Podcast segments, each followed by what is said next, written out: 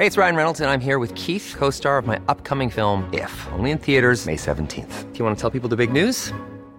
All right, I'll do it. Sign up now and you'll get unlimited for $15 a month in six months of Paramount Plus Essential Plan on us. Mintmobile.com slash switch. Upfront payment of $45 equivalent to $15 per month. Unlimited over 40 gigabytes per month. Face lower speeds. Videos at 480p. Active Mint customers by 531.24 get six months of Paramount Plus Essential Plan. Auto renews after six months. Offer ends May 31st, 2024. Separate Paramount Plus registration required. Terms and conditions apply if rated PG. Heraldo Media Group presenta la información y el entretenimiento que usted necesita para estar enterado, también en su descanso. Informativo El Heraldo Fin de Semana, con Sofía García y Alejandro Sánchez, por El Heraldo Radio, con la H que sí suena y ahora también se escucha.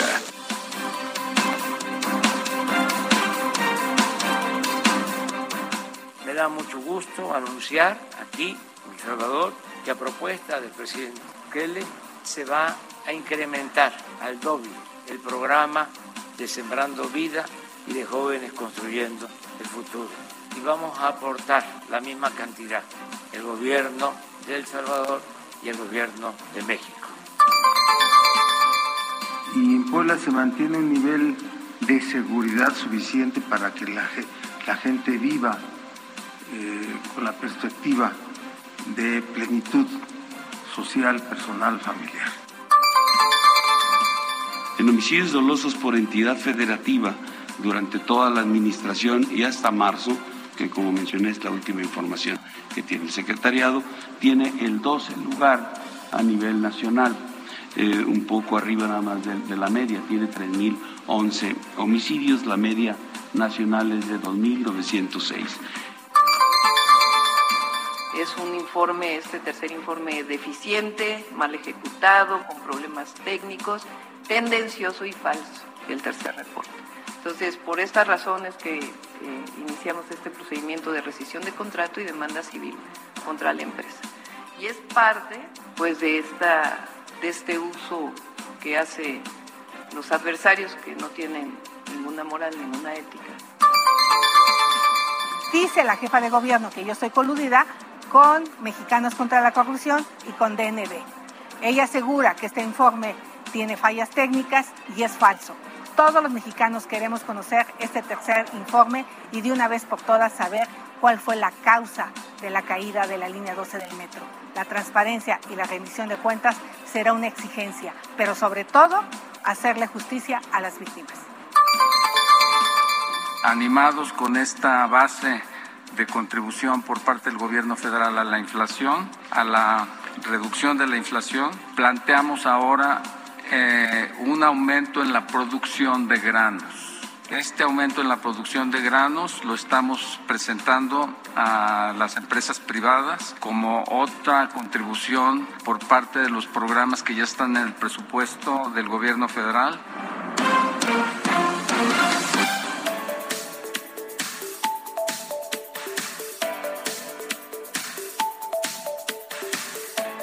Hola, ¿qué tal? Muy buenos días. Son las 7 de la mañana con 3 minutos en este domingo, domingo 7 de sábado. Es que aquí me pusieron domingo en la escaleta, ¿eh? Ahí digo en el... Mire que yo venía clara de que es sábado. Sábado 7 de mayo. Gracias, gracias por estar con nosotros. Quédese aquí en los micrófonos del informativo fin de semana hasta las 10 de la mañana porque estaremos platicando con usted varios temas. Muchas cosas han pasado esta semana, sobre todo para los que vivimos aquí en el centro del país, aquí en la Ciudad de México, la contaminación ha estado brutal. Tan es así que hemos tenido tres días de contingencia. ¿Cómo está? Yo soy Sofía García y me da mucho gusto saludarte, Alex Sánchez. Somos una de las ciudades más contaminadas del mundo. Muy buenos días a quienes nos escuchan a lo largo y ancho del país. Muy buenos días, Sofi. Aquí estamos para llevarle la información más relevante acontecida en los últimos minutos, en las últimas horas, porque la noticia no descansa. En este sábado 7 de mayo de 2022. Estaremos hasta las 10 de la mañana y pues hemos vivido una situación que no tenía precedentes por el nivel de contaminación que hay y todas estas partículas tóxicas se ha tenido que aplicar de nueva cuenta, aunque ayer se levantó gracias a la lluvia, la doble contingencia ambiental y ayer por fortuna llovió, eso pudo de alguna manera esparcir toda la nata contaminante que está encima de esta gran metrópoli. Sin embargo, las lluvias ocasionaron fuertes inundaciones porque si no tenemos la contaminación en la atmósfera y pululando encima de nosotros, nosotros mismos nos encargamos de la contaminación en las coladeras, tapar precisamente eh, con todo lo que arrojamos en el alcantarillado y eso, además de los niveles también sin precedentes que registran estas lluvias que apenas nos amenazan, pues estamos viviendo estas circunstancias. No, debemos de poner también de nuestra parte. Si no lo hacemos, por eso se inundan, como dice, no, no puede ser que nunca te ha pasado que vas en tu coche y, y todavía ves al personaje que va delante de ti y que tira que saca todavía la mano y avienta eh, cualquier papel o una envoltura de algunas papas y la verdad es que dan ganas de regresar y aventárselo a su coche. No es posible que estemos viviendo esta situación y que ah, no hagamos lo que nos toca a cada uno desde nuestras trincheras. Pero bueno, vamos a platicar de eso y mucho más. Quédese con nosotros, ya se lo dijimos desde este momento hasta las 10 de la mañana en todas las frecuencias de El Heraldo Radio. A nivel nacional, ya lo sabe, y también más allá de las fronteras. Arrancamos.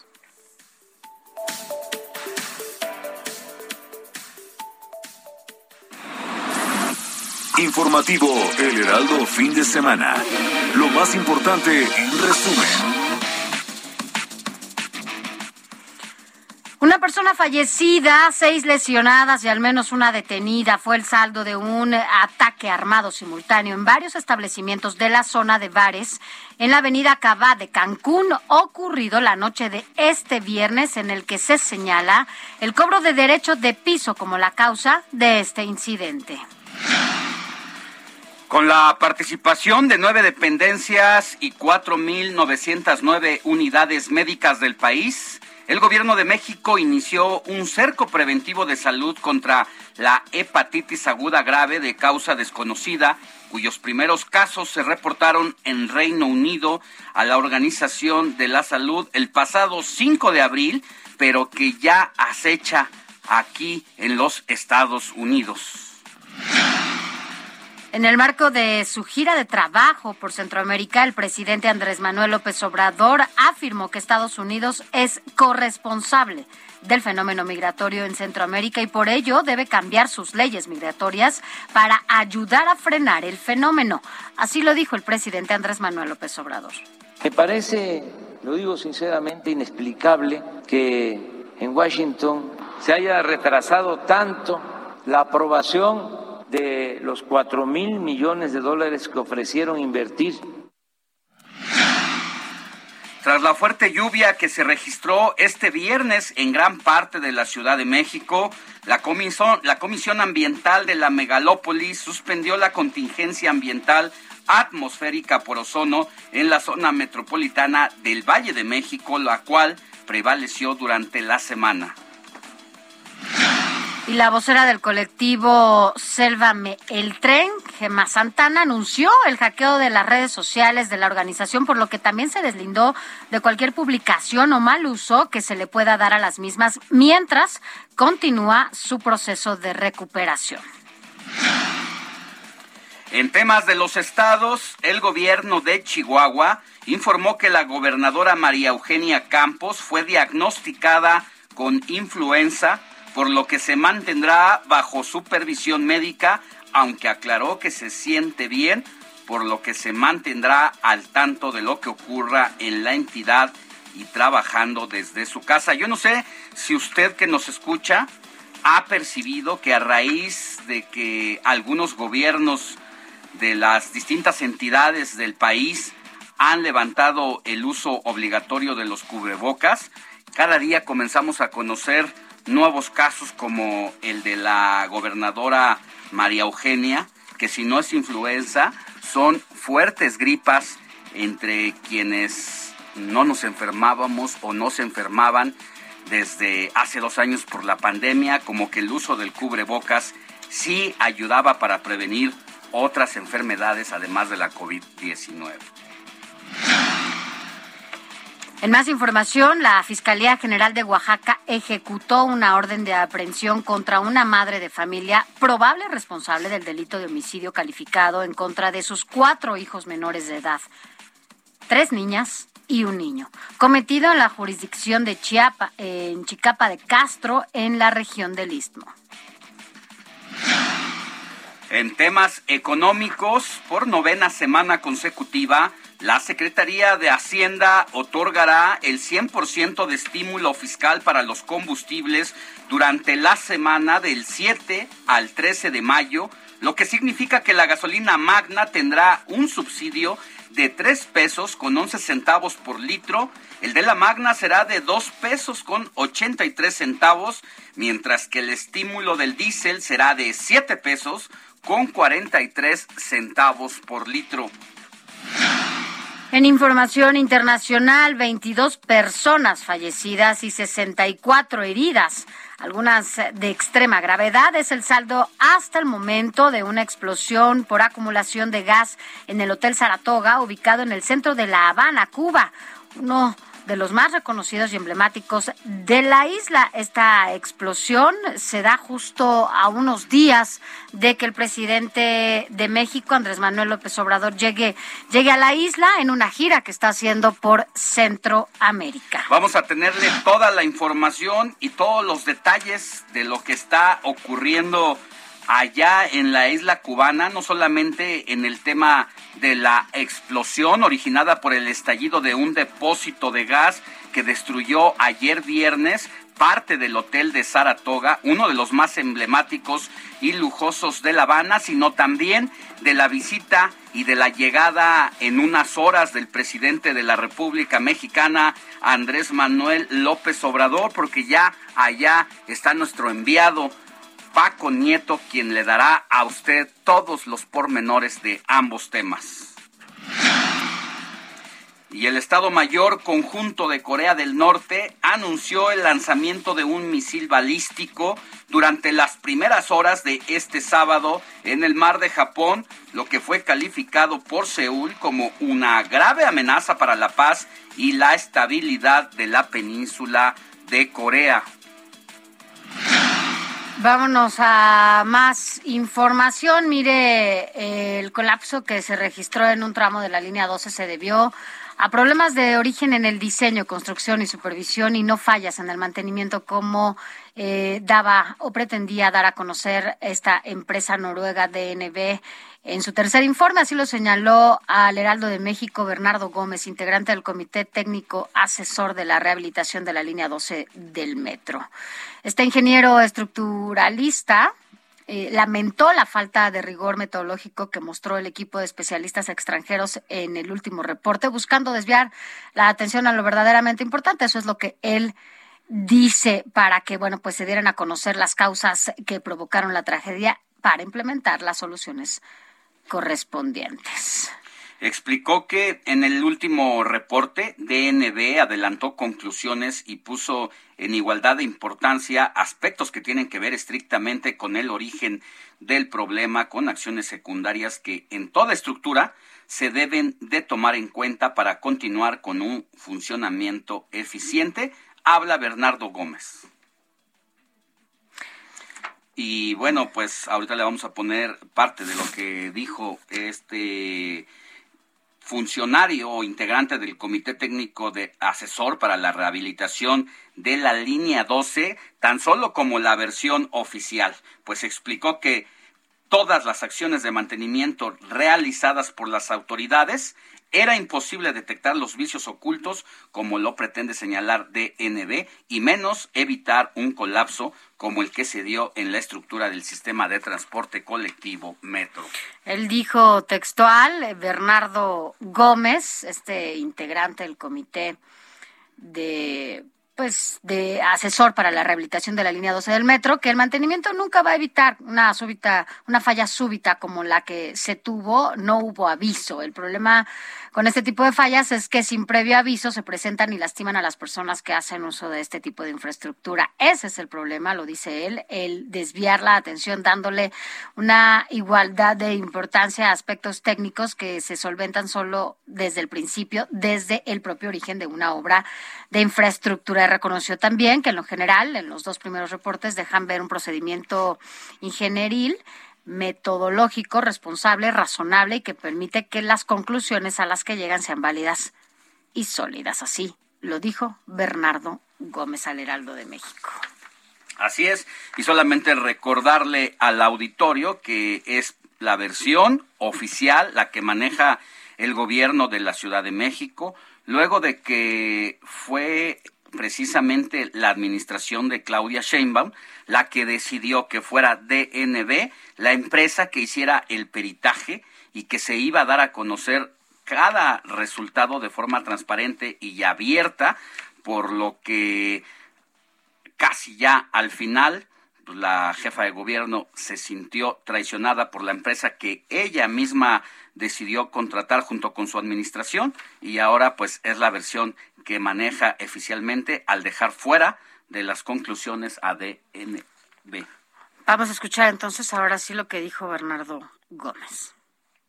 El mantenimiento, digamos, estándar que requiere una infraestructura de estas características se dio, pero pues no se puede esperar que a través de ese mantenimiento estándar se solventen problemas que vienen desde mucho mucho más allá de la operación misma del, de la infraestructura, ¿no?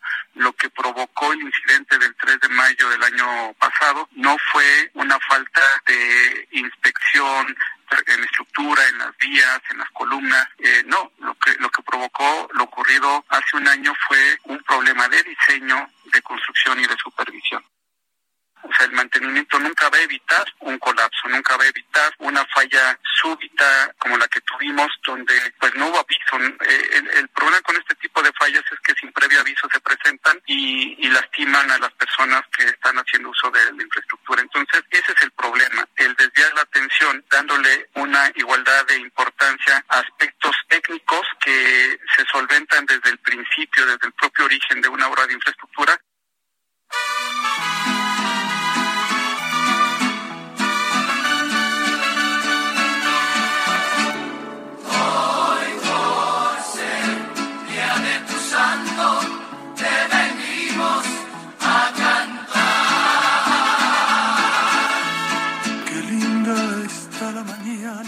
Hoy, sábado 7 de mayo, ¿a quiénes vamos a celebrar, mi Moni? Buenos días. Buenos días, Sofi, Alex, ¿qué tal amigos? Un gusto saludarlos esta mañana. Bueno, pues hoy a quién vamos a festejar a San Juan de Beverly. Fíjense que no se debe confundir este día con el de San Juan Bautista, que se celebra el 24 de junio. Bueno, pues les platico brevemente que Juan de Beverly fue un monje siglo VII, estudió en Canterbury. Te dejamos de, escuchar, Limoni. Ay, Dios, ¿a, poco? Ya te recuperas. A ver, ¿estamos listos? Ya.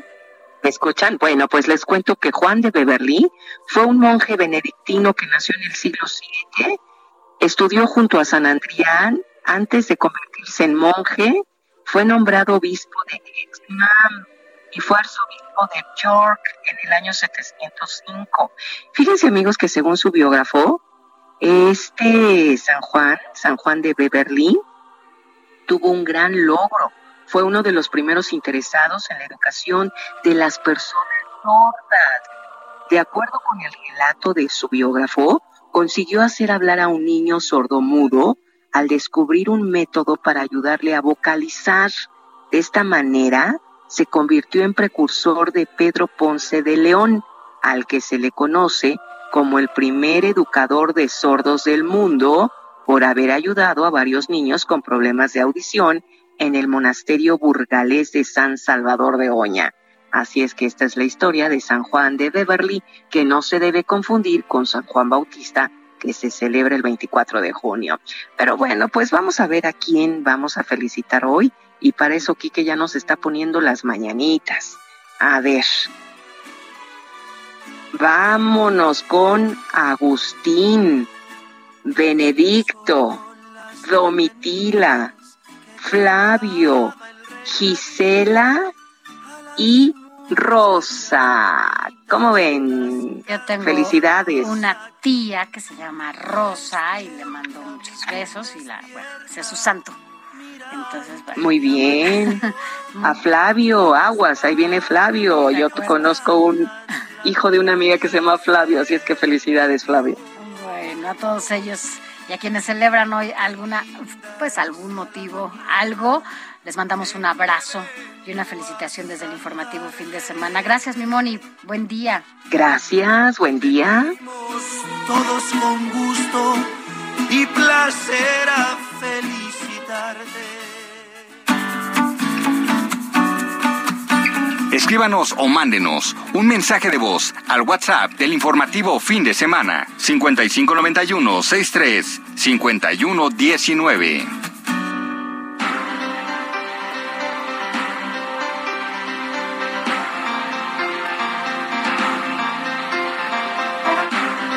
Ya son las 7 de la mañana con 21 minutos, hora del centro de la República. Y mire, un juez federal vinculó a proceso por homicidio y lesiones calificadas al elemento de la Guardia Nacional que disparó contra el estudiante de la Universidad de Guanajuato, Ángel Yael Ignacio Rangel, lo que le costó la vida. La información con nuestra compañera corresponsal, Gabriela Montejano. Hola, ¿qué tal? Desde Guanajuato por homicidio y lesiones en contra de Ángel Yael y Alejandra, ambos estudiantes de la Universidad de Guanajuato, un elemento asignado a la Guardia Nacional fue vinculado a proceso. La segunda parte de la audiencia comenzó la tarde de este viernes y tras escuchar los argumentos de la defensa, el juez federal Efraín Frausto determinó el auto de vinculación a proceso del imputado. La Fiscalía solicitaba también se le vinculara por el delito de tentativa de homicidio en agravio de los otros dos jóvenes que viajaban en la camioneta. En total eran dos mujeres y dos hombres. Sin embargo, el juez desestimó esta acusación porque no hay elementos que indiquen que ellos también estuvieron en riesgo real. El pasado domingo, primero de mayo, comenzó la audiencia del joven marino asignado a la Guardia Nacional, acusado de disparar la bala de su fusil 762 que al ingresar a la camioneta EcoSport blanca en la que viajaban los estudiantes, se fragmentó y quitó la vida a Ángel Yael de 20 años de edad y lesionó a Edith Alejandra de 22 años en hechos registrados en el municipio de Irapuato. Este viernes, tras cumplirse el plazo de 144 horas que la defensa solicitó para la integración de más elementos de prueba, la audiencia de imputación se reanudó en el Centro de Justicia Federal, ubicado en la capital del estado. Al elemento acusado se le dictó como medida cautelar prisión preventiva, con un tiempo de dos meses para la integración de la investigación complementaria. En la parte final de la audiencia, el acusado pidió al juez que fuera transferido a un penal militar debido a que por ser elemento de la Marina y de la Guardia Nacional ha participado en detenciones de criminales de la región, por lo que teme por su vida. Frausto Pérez aceptó la moción y ordenó su traslado al Ceferezo número 12, ubicado en el municipio de Ocampo, y responsabilizó al director del Penal Federal de la Seguridad del joven marino de 22 años de edad. El juez Efraín Frausto Pérez, quien es egresado de la Universidad de Guanajuato y que hasta la semana pasada era catedrático de la institución, lamentó que la máxima casa de estudio en la entidad utilizara el caso para polarizar a su favor. Este es mi reporte desde el estado de Guanajuato. Y mira, a propósito de esta información que nos da nuestra compañera, eh, fíjese que allá, en, allá mismo en Guanajuato se estaba llevando a cabo un foro, un foro por la red por los derechos de la infancia en México. Y allá, además de esta red, organizaciones civiles pidieron reparar un, eh, de manera integral y también evitar represalias contra adolescentes que protestaron en Irapuato. Este evento que se lo comentaba, bueno, pues se llevó a cabo allá en León y con la asistencia de Tania Ramírez, quien es la directora ejecutiva de la Redim. Nosotros vamos a, a una pausa, pero, oiga, ya va a ser el 10 de mayo, ¿eh? Y yo creo que después del 12 de diciembre es el día que más celebramos los mexicanos. Sin duda es uno de los días que más celebramos. Y la derrama económica. Y, es, importante, más ahora, ¿no? Y vamos a hacer un comparativo de cuál es el comercio e, electrónico, cómo ha aumentado y qué se espera para este 10 de mayo. Vamos a una pausa.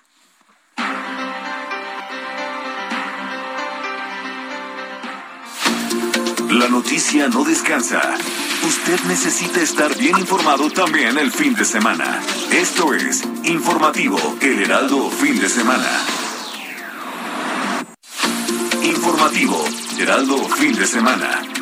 Regresamos.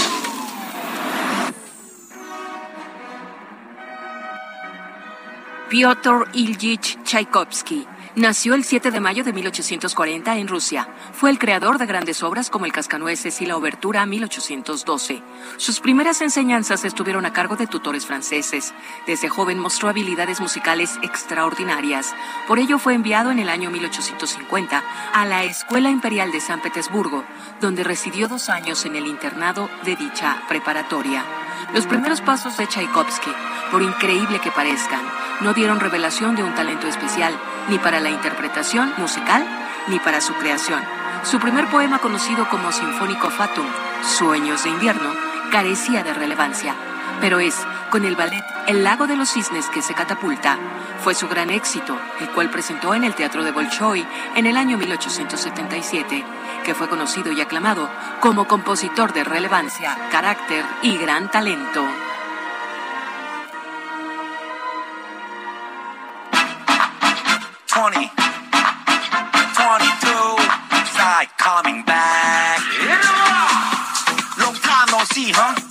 올해가 아니지 huh? 우리 다시 웃고 읽고 찢고 뻗고 Let's get loco Pandemic's over uh. 그래 기분이 오죠 uh. 다시 그분이 오죠 uh.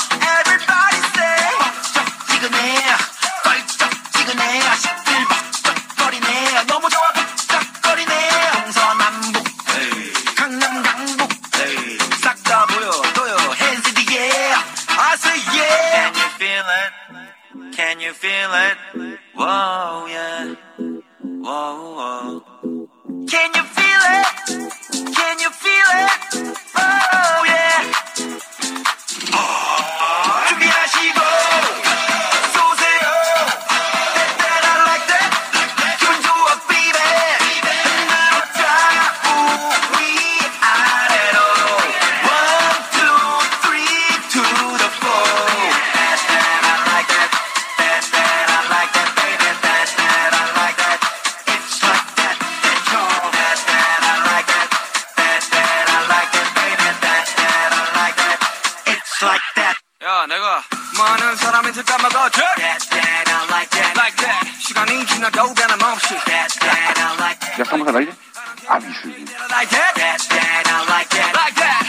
Muchas gracias por continuar con nosotros.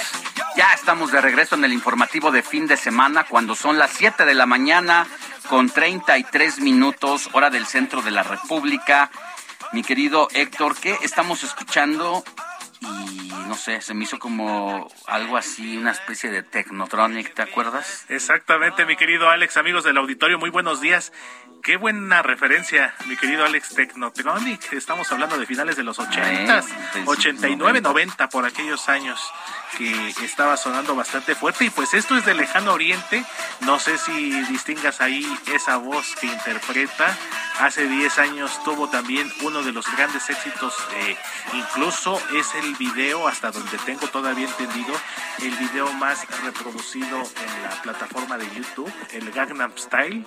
Y pues es precisamente este cantautor surcoreano, eh, PCG, que estrenó tema justamente eh, esta semana. Eh, se trata de That That, esta canción que estrenó apenas esta semana y que además tiene como colaboración al compatriota, a su compatriota, el cantante Suga, que es también integrante de esta famosa boy band, de estos chicos de BTS. Entonces, desde el lejano oriente, la están rompiendo, buscan seguirla rompiendo con este tema titulado That That, que se estrenó esta semana, mi querido Alex. Y más o menos, justamente eh, este cantante PCG eh, había eh, pronosticado hace 10 años después de su éxito del Gangnam Style, que 10 años después iba a tener un nuevo éxito y pues vamos a ver si rompe o cumple con esta con esta predicción. Vamos a recordar también un poquito, mi querido Alex, lo que sonaba precisamente hace 10 años con PCG. DJ Kike Why nos pone Technotronic, justamente lo que comentabas al principio, en la jugada, el querido Quique Hernández. 1989, si la memoria no me falla de, de ese tema, cuando también estaba en su apogeo Alex el breakdance, también sonaba Casi, casi ya el rap, ¿no? el rap, por supuesto, eh, con el famoso Ice Ice Baby de Vanilla Ice. Había otro otro cantante afroamericano eh, que era este Don Luke con un tema muy famoso de aquella época que se llama, bueno, se titulaba en español eh, El cobarde Medina, Funky Cold Medina, que también fue de los que la rompió en aquel entonces y es más hasta en la MC televisión. Hammer. MC Hammer, por supuesto. Entre otros latinos, ¿no? Porque ya también el rap en México, con después con Caló. Exactamente. Y algunos otros, eh, Gerardo. El, el- Gerardo el- con su famoso rico, suave. El, el general. El general con bien, bien, tú te ves bien, bien, bien, se ve muy bien. Como una botella de, Ajá, exactamente, de la chispa de, la vida. de un. Ve nada más, mi querido Alex, eh, qué, bueno- qué buenos recuerdos nos estamos aquí desempolvando y compartiendo aquí con nuestros amigos que nos escuchan a través del informativo de fin de semana. Y pues así comenzamos precisamente la selección musical de este sábado, mi querido Alex. Pues déjanos con Tat Tat, a ver qué, qué tal suena para despertar en esta mañana. Así es, mi querido Alex, y aquí estamos pendientes. Gracias, Héctor. De nada, querido Alex, abrazo a todos. Long time no see, huh? 오래간 아니지, huh? 우리 다시 웃고 일고 지지고 뻗고 Let's get loco Pandemic's over, uh. 그래 기분이 오죠, uh. 다시 그분이 오죠, uh. Informativo El Heraldo Fin de Semana con Sofía García y Alejandro Sánchez. Síganos.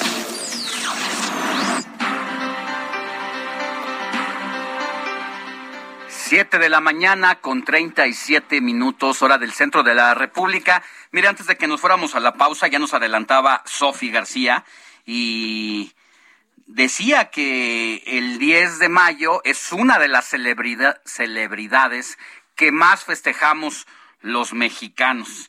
Y estoy echando mano aquí de un estudio del comportamiento del consumidor mexicano el Día de la Madre para este 2022 a cargo de Planning Quant que lo hace que sea muy destacable por dos razones. La primera, pues porque vamos a entender cómo es el comportamiento del mexicano en torno a estas, a estas fechas, a estas celebraciones.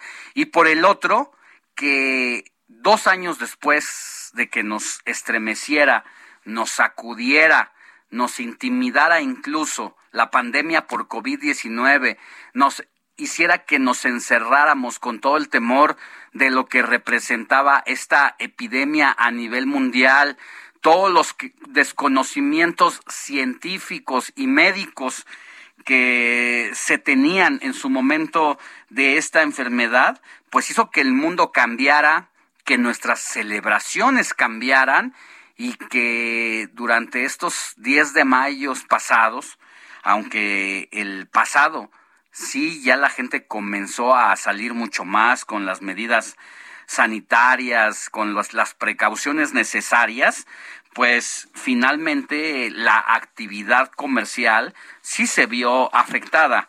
Aquí el estudio del comportamiento del consumidor mexicano del Día de la Madre en, en el 2022 nos dice que 8 de cada 10 personas entrevistadas celebran el Día de la Madre este 10 de mayo. Entre quienes no celebran el próximo Día de la Madre es el 22% y tiene distintas razones para no hacerlo. Es porque su mamá, por ejemplo, ya falleció.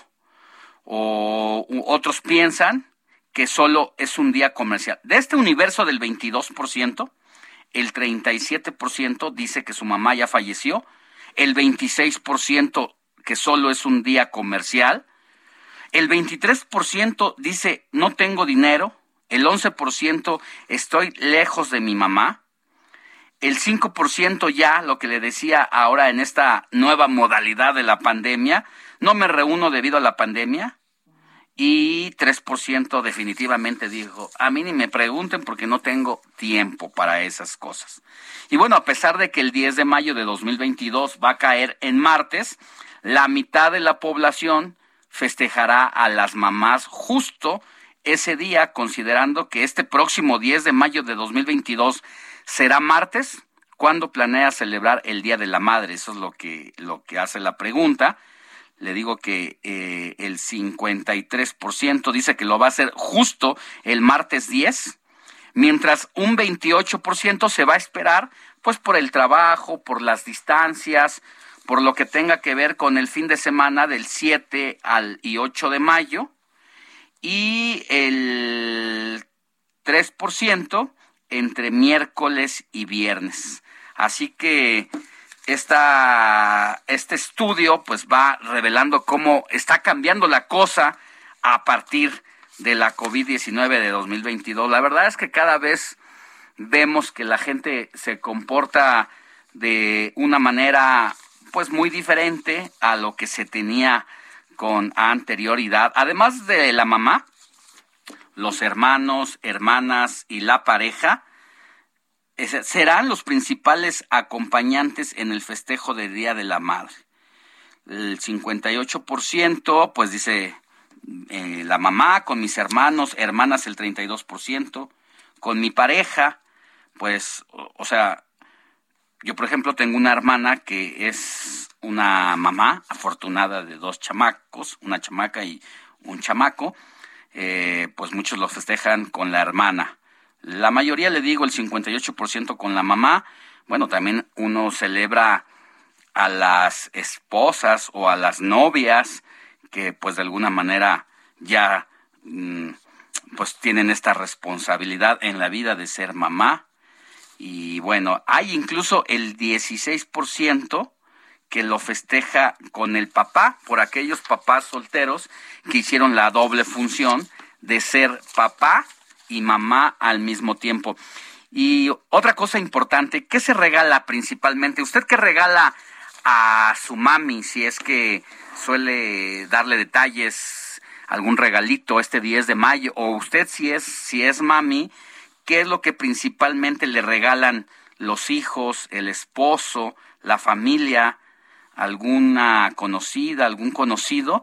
Bueno, mire, eh, el 46% principalmente regala flores. El 36% lle- regala ropa. El 26% regala chocolates, mientras el 24% regala perfumes. El calzado también está dentro de las cosas que más regala la gente con un 19%. En tanto, los desayunos, comidas o cenas, muchos lo consideran como un regalo, que es el, pues el 16. Así que quienes darán regalos el próximo Día de la Madre planean gastar en promedio 1.850 pesos. Es el gasto planeado para eh, las mamás en estas, en estas fechas. Y otra cosa, las ideas sobre qué regalar se obtendrán principalmente de Internet, ya sea a través de búsquedas propias o de publicidad vista en redes sociales. Ya le decía también que con el inicio de la pandemia, pues el modo de comprar las cosas cambiaron, las plataformas digitales eh, se fueron para arriba prácticamente, la gente dejó de ir a los restaurantes, dejó de ir a los centros comerciales, porque además, Sofi, los centros comerciales pues se cerraron por disposiciones de la norma sanitaria para enfrentar la Claro. COVID-19. Y además, como dices, o sea, sí, hay mucha gente que ahora utiliza las plataformas eh, como su herramienta más, ¿no? Eh, usual ahora para, para comprar regalos. Yo la verdad es que tengo que decir, cuando voy a, cuando voy a comprarme algo para mí, sí las uso. Pero si voy a regalar algo, así sea 10 de mayo, así sea lo que sea, la verdad es que yo sí prefiero ir a comprar directamente el regalo a la tienda. Mira, dicen que, por ejemplo, aquí, pues nada más le voy a dar algunas plataformas que además son las más conocidas. Las plataformas que más utiliza la gente para adquirir sus regalos este 10 de mayo.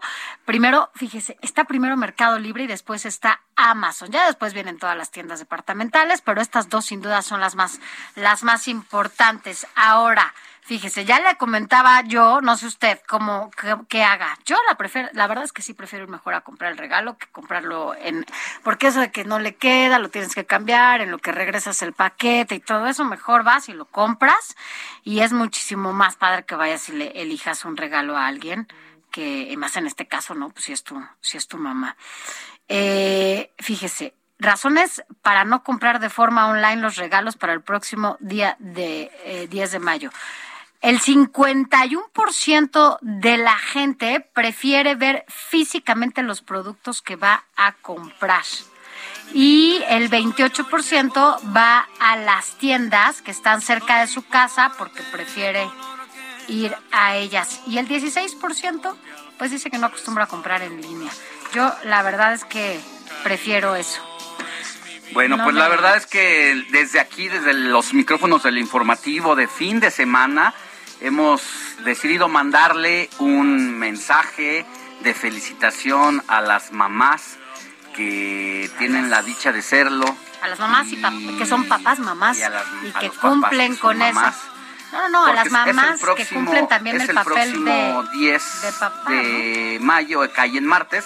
Ya no nos vamos a ver hasta el próximo sábado, pero desde aquí les mandamos un abrazo y fuertes a felicitaciones las mamás anticipadas. trabajadoras que hacen triple jornada de trabajo, que se paran a las 6 de la mañana a hacer el desayuno de los niños, de las niñas, que las van a dejar a las escuelas, que después se van a, a- después se van a trabajar, que después van por los hijos, que llegan a la casa y todavía se ponen a hacer la tarea, que llegan, la verdad, un reconocimiento. Créanme, este trabajo que hacen las mamás, incansable, es de reconocerse y también es para poner un alto en el, así en el camino y digamos de qué manera también estamos contribuyendo quienes vivimos en esa casa. Por ejemplo, Kike, ¿tú qué haces en casa para contribuir a los trabajos del hogar, para que ayudes también a que todo esté perfecto y no caiga en una persona el trabajo. Gracias a todas las mamás y un reconocimiento. Y mire, a propósito, a propósito de esto, aquí en la Ciudad de México, pues ya se prepara para la celebración del Día de las Madres, en el que por lo menos esperan, Carlos Navarro, ¿cómo estás? Muy buenos días, que haya una muy buena derrama económica de aproximadamente dos mil millones de pesos, que bueno, pues vienen muy bien, sobre todo en esta época después del confinamiento. ¿Cómo estás? Muy buenos días. Buenos días, Alejandro y Sofía. Les saludo con gusto a- a ustedes y al auditorio. Así es, por el Día de las Madres que celebra el próximo 10 de mayo, se calcula una derrama económica multimillonaria. La Cámara de Comercio, Servicios y Turismo de la Ciudad de México concluyó su estimación de las ventas que se esperan en el comercio legalmente establecido en la capital del país en el marco de estos festejos. El presidente del organismo, José Jesús Rodríguez Cárdenas, informó que los ingresos ascenderán a 2.376 millones de pesos, lo que representa un incremento del 10 punto por ciento, eh, 10.2% en comparación con las ventas de 2021. Sin embargo, aún están lejos de los niveles prepandemia. Escuchemos. Es importante añadir que los números aún estarán por el 27.9% abajo de los registrados en 2019, cuando se estimó una derrama económica de 3.283 millones de pesos. El empresario listó cuáles serían los giros con más dinámica en esta fecha tan importante. Escuchemos. Los giros y productos con mayor dinamismo durante los festejos del Día de las Madres serán aparatos electrónicos, calzado, celulares, dulces, chocolates, enseres domésticos, florería, joyería, línea blanca, perfumería, restaurantes, ropa, calzado y establecimientos dedicados a la belleza. El dirigente del comercio establecido explicó que en la Ciudad de México conviven más de 4.167.000 mujeres, de las cuales el 63.9%, es decir, más de 2.664.000 son madres. Por último, les comento que el presidente de la Cámara señaló que se estima que el gasto promedio para festejar a las mamás será de entre 800 y 1.000 pesos. Alejandro y Sofía, la información que les tengo. Gracias, gracias Carlos por la información. Buenos días. Hasta luego, buenos días. Pues ya todo listo, ya te, ya sabes qué le vas a regalar a tu mamá ya. Pues más o menos. Todavía tengo una disyuntiva ¿Una ahí duda? de qué voy a regalar, pero algo, algo estaremos ahí haciendo un presente. Aunque no me va a tocar estar en la Ciudad de México, me han invitado para la próxima semana a moderar un debate allá con los gobernadores, candidatos, Candidatas, a, candidatas candidatas. al gobierno de Aguascalientes y por esta ocasión a todas las mamis más cercanas a mí les voy a decir que me aguanten para el regreso de Aguascalientes poder invitarlas a comer y darles sus respectivos regalitos. Vale, pues muy bien, ya, ya escucharon para que se la cumplan.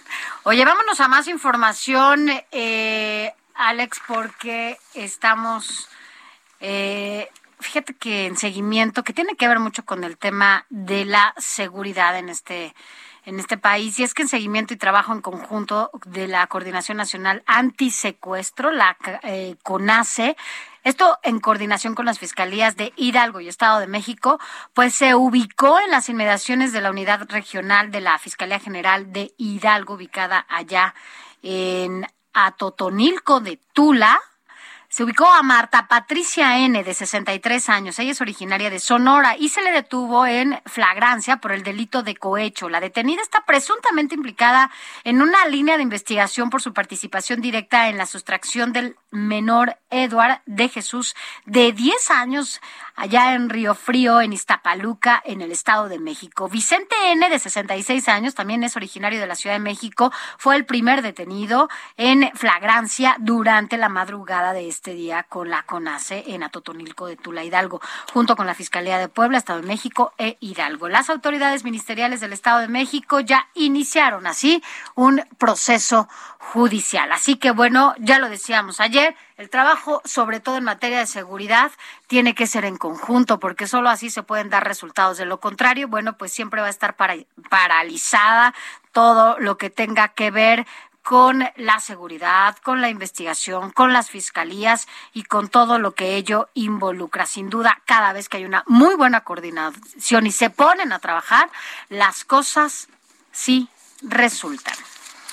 Miren, en más información, le cuento que como parte de las acciones para acercar las mejores prácticas globales en materia de seguridad pública, la Secretaría de Seguridad y Protección Ciudadana, a través de la Guardia Nacional, suscribió un memorando de entendimiento con el arma de, las, de los carabineros del Ministerio de la Defensa de la República Italiana. Al encabezar la firma como testigo de honor, la secretaria de Seguridad y Protección Ciudadana, Rosa Isela Rodríguez Velázquez, destacó la confianza alcanzada por la institución. Desde las oficinas de la Comandancia de la Guardia Nacional, la titular de la Secretaría de Seguridad y Protección Ciudadana destacó la importancia de la cooperación entre la Guardia Nacional y los Carabinieri de Italia para cumplir con la instrucción del presidente de la República de aprender de, los de las mejores experiencias del mundo para garantizar la seguridad de la población y construcción de la paz en el país. Por su parte, el comandante de la Guardia Nacional, Luis Rodríguez Bucio, enfatizó que la firma de este acuerdo es muestra del compromiso de establecer lazos de cooperación con las mejores instituciones de seguridad pública del mundo y con este instrumento, dijo el representante de la Guardia Nacional, estaremos en posibilidad de contar con capacitación especializada a nivel internacional y ante la amplitud en la gama de áreas de cooperación entre autoridades de ambas naciones, podremos abrir un frente común contra la delincuencia doméstica y transnacional. Pues esa es parte de los acuerdos que está suscribiendo la secretaria de Seguridad Pública de Participación Ciudadana, pues precisamente para estar al nivel y al reto de los desafíos que representa un tema tan complejo como esa situación.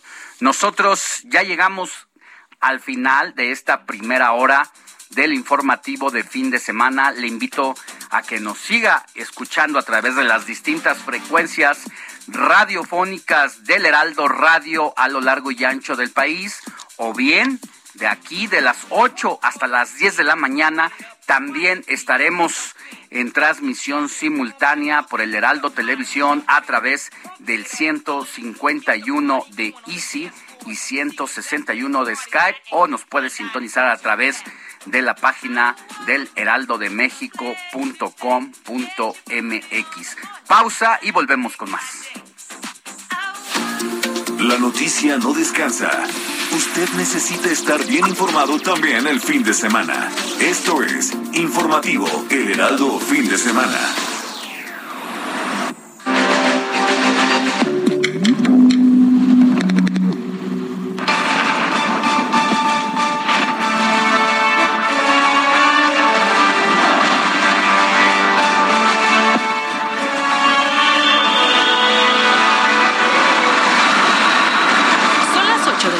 Del sábado 7 de mayo del 2022. Seguimos con el informativo de fin de semana. La Ciudad de México catalogada como una de las ciudades más contaminadas del mundo. El periodista Luis Enrique Ramírez fue incinerado hace unas horas. Ya son nueve los periodistas asesinados en el país. ¿Cuánto cuesta ser mamá en la actualidad? Antonio Enistro nos lo dice. El Saratoga aquí mismo delante de mí. Miren esto.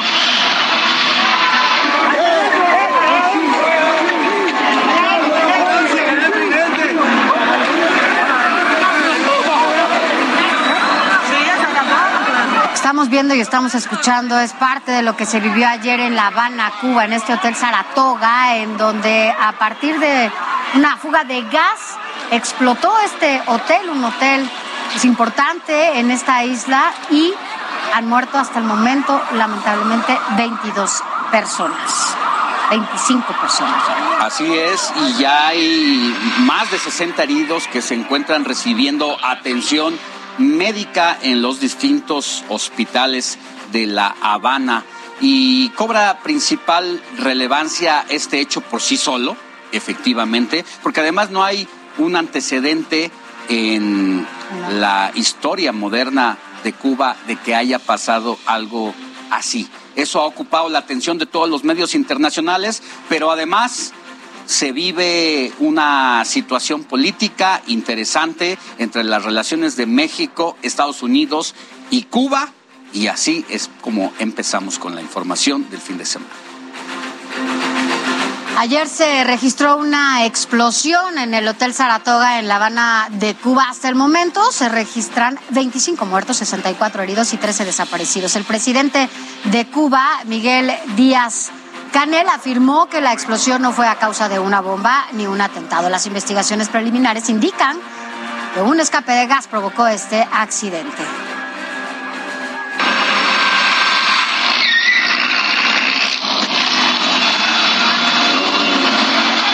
Y el presidente de Cuba, Miguel Díaz Canel, acudió al lugar del desastre para supervisar las tareas de rescate. Posteriormente se trasladó al hospital Hermanos Ameijeras para conocer el estado de salud de los lesionados. Por su parte, el gobernador de La Habana, Reinaldo García, detalló que el hotel se encontraba en reparación, por lo que no había turistas en el edificio y iba a abrir el próximo 10 de mayo nuevamente. México lamentó la explosión en el Hotel Saratoga. El secretario de Relaciones Exteriores expresó su solidaridad con las víctimas y confirmó que la gira del presidente Andrés Manuel López Obrador continuará conforme a lo previsto. Llega a Cuba hoy, 7 de mayo. Por su parte, la Embajada de México en Cuba activó los protocolos de protección para los conacionales. Es que es un lugar muy turístico, aunque hasta el momento no se tienen reportes de mexicanos heridos a causa de la explosión. Además, el presidente de la República, Andrés Manuel López Obrador, desde el jueves ya se encuentra realizando una gira de trabajo por Centroamérica, la cual como tema clave es atender las causas que generan la migración. El jueves indicó su gira en Guate, inició su gira en Guatemala, donde lo recibió su homólogo. Y ayer viernes estuvo en El Salvador y Honduras. Hoy se reunirá con su homólogo en Belice y también llegará a Cuba, en donde se hablará de temas de salud. Y para seguir hablando sobre este tema, vamos a hacer un enlace con nuestro compañero Francisco Nieto, quien ya está allá y espera la llegada del presidente López Obrador en las próximas horas. Mi querido Paco, muy buenos días. ¿Cómo encontraste a La Habana después de esta tragedia tan lamentable? ¿Y cómo están los preparativos para el- la reunión entre ambos presidentes, tanto el de México como el de Cuba? Buenos días.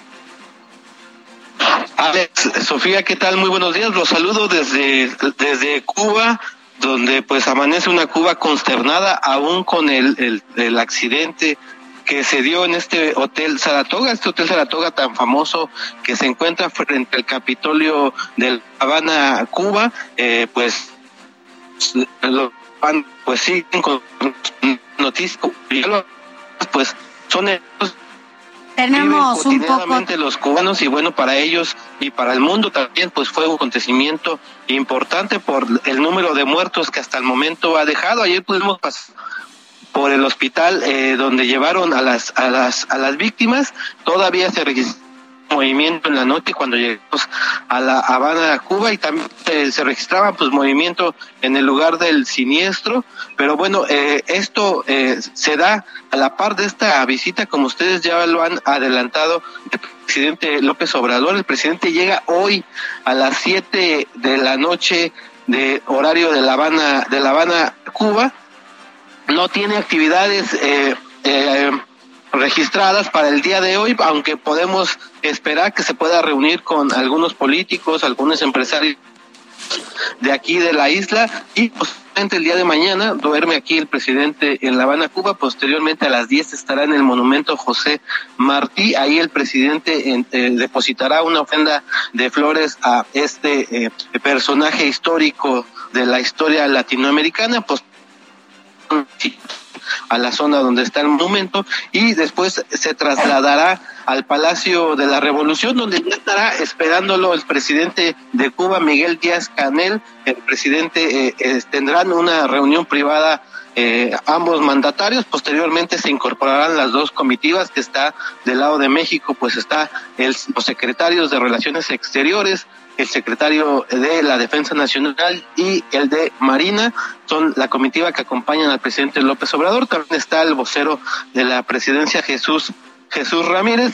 Esa esa reunión también será privada. Posteriormente a la una de la tarde se espera que haya una comida por parte de las dos comitivas y bueno, estarán eh, trabajando desde la una hasta las seis de la tarde y esperemos que en ese momento se pueda dar, a dar algún informe de los avances en estas reuniones. Se habla de que se estarán firmando convenios para el tema de salud, especialmente para la vacuna eh, cubana.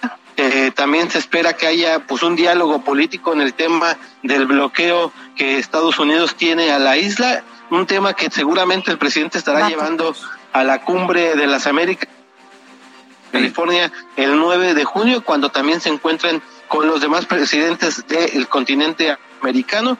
Y bueno, pues esa es parte de la gira eh, a grandes rasgos de lo que sucederá el día de hoy con el presidente López Obrador, pero también lo que sucederá el día de mañana. El presidente se regresará a México a las 10 de la noche, tiempo de México, y estará llegando pues pasada el medio, la medianoche del lunes y se mantiene la mañanera para el lunes a las 7 de la mañana. Acá, de regreso. Oye, Paco, un poco lo que comentas es que, bueno, va, el tema de salud ha sido, pareciera, un, uno de los ejes temáticos en esta gira que hace el presidente por Centroamérica y también estos mensajes que lanza hacia el gobierno de Estados Unidos. Sin duda, estando en Cuba y en este bloqueo del que tú ya nos comentas, será por lo menos estos dos temas los que pongan en la mesa de nuevo, ¿no? Claro, al presidente mexicano le interesa mucho el tema de la rendición de el- del nuevo sistema de, que están implementando en México, esta federalización, y pues va, a pedir ayuda, asesoramiento de eh, los médicos cubanos, los médicos cubanos en el mundo, y bueno, pues se llevará la experiencia de los médicos de la isla, pero también estarán hablando del tema de la, de la vacuna. Hay que eh, señalar que los pues, desarrollaron su propia anti-COVID, y bueno, pues el presidente seguramente también estará con el presidente Miguel Díaz Canel y el tema político, que es el tema que va a sacar más chispas, porque pues los estadounidenses Bien. que no van a invitar ni a Cuba ni a Venezuela Dijeron que no. Nicaragua a la cumbre de las Américas. Bueno, muchas gracias, Paco Nieto. Vamos a estar pendientes y si ocurre algo muy importante de aquí a las 10 de la mañana, por favor, haznoslo saber. Claro que sí, Sofía, Alejandro, estamos pendientes. Que tengas buen día. Paco, buen día. Sofi, y nada más comentar, es una reunión muy importante, nada que se parezca a la relación de el priismo de Enrique Peña Nieto con La Habana, que si bien fue conciliador, tampoco sacó la cara por él, y no se diga con los gobiernos panistas que fueron pues hacer Que nos rompieron, ¿no? rivales, adversarios políticos de en el entonces comandante Fidel Castro y su gobierno, y hoy el presidente de la República de México está tomando como ese liderazgo de los países de la región que son más o menos afines con tendencias eh, socialistas y que ha tomado el timón para precisamente buscar la conciliación y que Estados Unidos respete a todos estos gobiernos que están haciendo este bloque latinoamericano. es. Vamos a estar aquí en el Heraldo de México dándole a conocer todos los detalles de que se lleve a cabo en esta, en esta reunión a partir de hoy en la noche, que bueno, llegue el presidente de México a Cuba. Vámonos a más información, regresamos a nuestro país. Mire, la contaminación, usted lo sabe, es un problema al que se enfrenta todo el país. Por eso diputados del PRI ahora buscan imponer impuestos a nivel federal a quienes, bueno, pues más contaminen. Quien tiene toda la información es Jessica Moguel. La contaminación está en niveles críticos.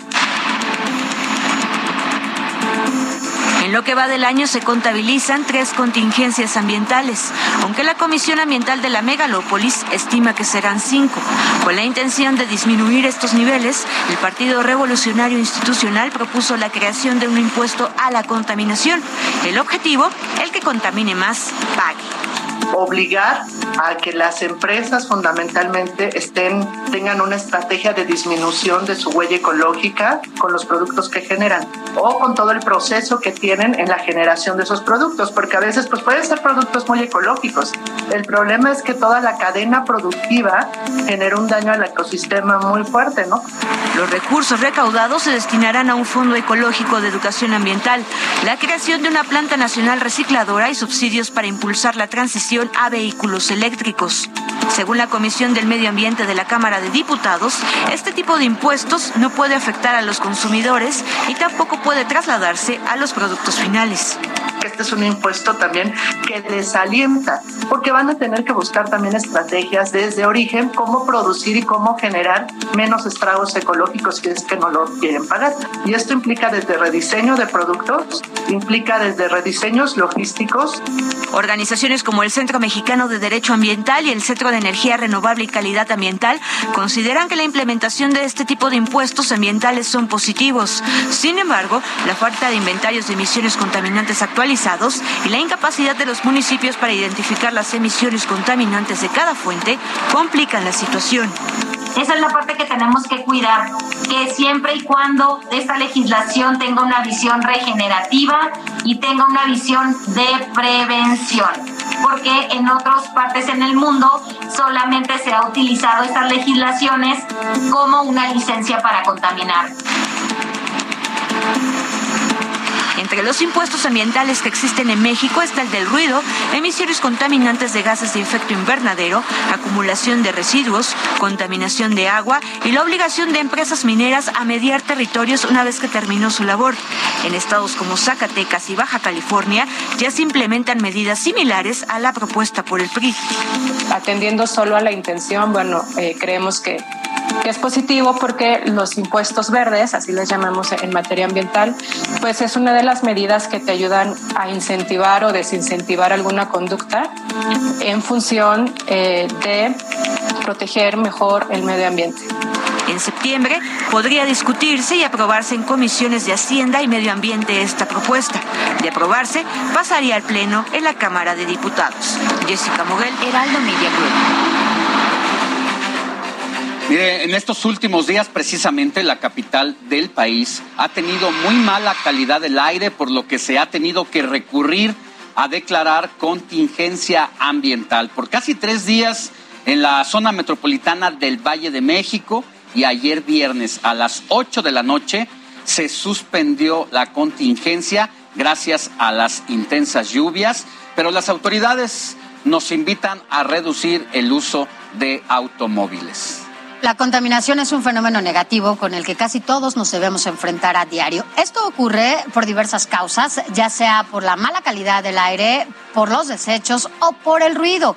En el Índice Mundial de Calidad de Aire, la Ciudad de México ocupa el lugar número 15. Entre las principales están, mire, Kathmandú, esto en Nepal, Riyadh en Arabia, en Arabia Saudita, y Delhi en la India. Así que bueno, por lo pronto estamos dentro de este, pues de este grupo de ciudades más contaminadas, ¿no? ¿Qué está pasando? Que bueno, pues no se detiene la contaminación y también mucho los especialistas lo que dicen es que no son los autos los principales contaminantes en este tipo de fenómenos que vemos cuando se da, por ejemplo, la contingencia ambiental, ¿no? Bueno, y también se habla de todas las operaciones de la termoeléctrica de Tula Hidalgo que ha tenido gran parte precisamente de responsabilidad de las emisiones contaminantes. Así es, pero bueno, pues vamos a ver qué. Y mira, aquí a nuestras espaldas estamos viendo precisamente eh, Wow. pues, cómo son las, Las- ciudades más contaminadas del mundo. Y bueno, mira México, cómo se ve en un día en que ha sido declarado con contingencia ambiental. Esta es allá en Londres. Europa, en Londres, pero pues la situación eh, es de emergencia no solamente nacional, sino internacional. mundial. Ahora es cuando te preguntas, bueno, imagínate ahora que hemos estado tan acostumbrados al uso del cubrebocas, con esta contaminación, la verdad es que creo que también nos, además de protegernos de COVID, nos estamos protegiendo de la eh, contaminación que se está eh, dando en estos últimos días en nuestro país. Así que bueno, pues hay que, hay que atendernos, hay que ocuparnos desde nuestra trinchera, hacer lo que nos toca y bueno, pues también a ver y tomar en cuenta qué, qué están haciendo las autoridades para poder combatir esta contaminación. Así es, y en la República Mexicana las ciudades con más microgramos por metro cúbico son Metepec, Estado de México con 28.4, Guadalajara, Jalisco con 25.4, General Escobedo, Nuevo León con 23.1, Guadalupe, Nuevo León con 22.1, también Santa Catarina, Nuevo León con el 20, 21.9 y Guadalajara ocupa el lugar número 15 en el ranking de América del Norte. Y para conocer a fondo esta problemática por la que atraviesa la Ciudad de México, la jefa de gobierno de la Ciudad de México, Claudia Sheinbaum, se reunió ayer viernes con la Comisión Ambiental de la Megalópolis. Durante el diálogo también estuvieron presentes científicos atmosféricos y el objetivo fue aplicar medidas adicionales para disminuir los agentes que contaminan el aire en la capital. Y en este contexto surgió la propuesta de renovar el programa Hoy no circula. La consideración obedece a que aseguran que ya es muy antiguo, por lo cual debe ser revisado y actualizado. La proposición la hizo Sergio Cirat, quien es director de la calidad del aire de la Secretaría del Medio Ambiente de la Ciudad de México. Para hablar más sobre este tema, tenemos el gusto de saludar y que esté con nosotros sobre todo esta mañana al doctor Víctor Hugo Páramo, quien es coordinador ejecutivo de la Comisión Ambiental de la Megalópolis. Gracias por estar con nosotros. Muy buenos días, doctor. Muy buenos días, Sofía Alejandro. Gracias. Pues eh, no estuvo nada bien el medio ambiente en la Ciudad de México y entiendo que, bueno, pues ya, ya tienen algunas acciones emergentes que se van a tomar, doctor. Sí, mira, eh, pues eh, ahorita en sus comentarios los estaba oyendo y realmente abarcaron muchos temas, este, pero todos tienen que ver con esto de, la calidad del aire y las contingencias. Eh, eh, mencionar que pues estamos en este periodo año con año se, se presenta este fenómeno.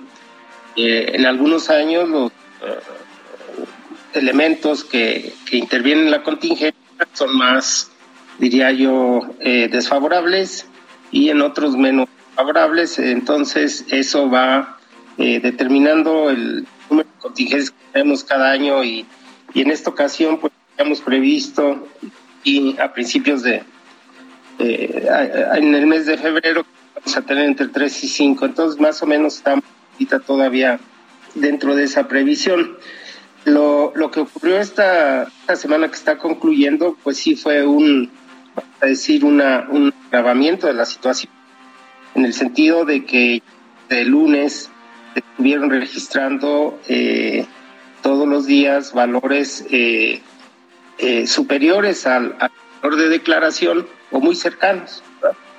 Entonces, eh, pues sí, es, es eh, ayer al platicar eh, en la reunión que se tuvo con la jefa de gobierno, al platicar con el grupo de científicos que fueron convocados, hubo varios aspectos que, que resultaron de, de su interés y que vale la pena que, que, se los comente.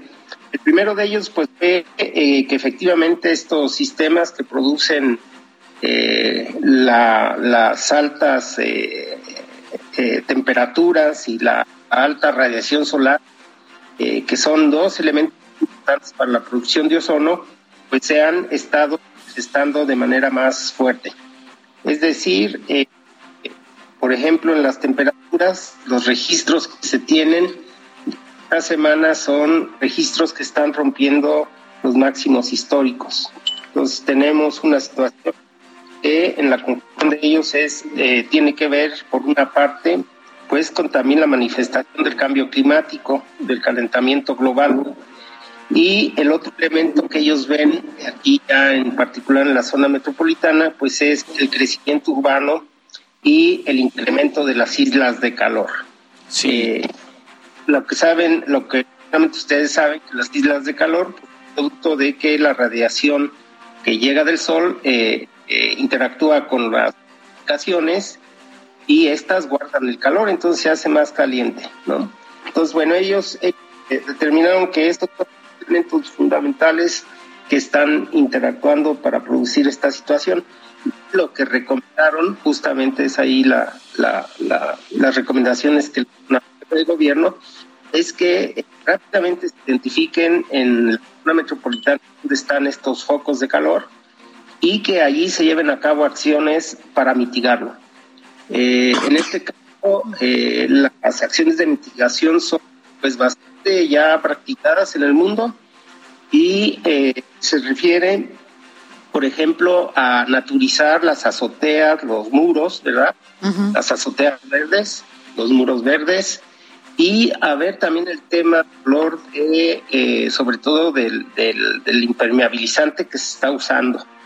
Eh, hay el, el que es de, de uso muy común, que se le conoce como terracota, es un eh, impermeabilizante rojo, pero hay otras alternativas eh, que va hacia colores más claros, puede ser blanco o un verde eh, tenue, eh, los cuales ayudarían mucho a que estas edificaciones no retuvieran tanto calor y eso ayudaría a que la temperatura ambiente fuera, fuera menor. Entonces eso es un encargo preciso y van a estudiarlo rápidamente este grupo de científicos. Doctor, el día de ayer finalmente se levantó la contingencia, por fortuna, a las 8 de la noche, debido a las lluvias que lograron pues que los efectos contaminantes se esparcieran. ¿Qué, ¿A qué posibilidad estamos de que en los próximos días volvamos a sufrir una nueva contingencia ambiental? ¿Es latente la situación? Sí, eh, eh, todavía no salimos de esta temporada eh, de, de- de calor. Eh, la, directora del Servicio Nacional nos eh, dijo eh, que todavía es posible que tengamos otras dos olas de calor en mayo. Recuerden que en esto de la meteorología pues siempre es muy ca- entonces ellos hacen sus pronósticos en función de modelos que van simulando hacia adelante qué es lo que va a poder ocurrir. Entonces, eh, sí, todavía es esa, esa posibilidad. Eh, las lluvias es algo muy bueno porque viene y, y, y mueve, ¿verdad? La atmósfera, la, la- y entonces eh, la dispersa, dispersa los contaminantes. Ya. Pero sí tenemos que estar muy porque Bien. todavía las temperaturas son muy elevadas. Exactamente. Pues estaremos al pendiente de todas las acciones que se tomen y por lo pronto pues a cuidarnos todos. Si no tiene que salir, pues no salga. Evitemos sobre todo por este medio ambiente tan contaminado que tenemos, doctor. Víctor Hugo Páramo Figueroa, coordinador ejecutivo de la CAME. Muchas gracias por haber estado con nosotros esta mañana. Buenos días. Encantado. Buenos días. Que tengan buen día. Gracias, buen día. Así es, pues todavía viene el martes 10 de mayo, que es una eh, uno de los días del año donde mayor actividad hay, más tráfico, más automóviles. Ojalá, ojalá que todos tomemos eh, responsabilidad en este asunto. Por lo pronto, vamos a una pausa y volvemos con más información. Al regresar, hablaremos con un especialista sobre el brote de hepatitis en el continente.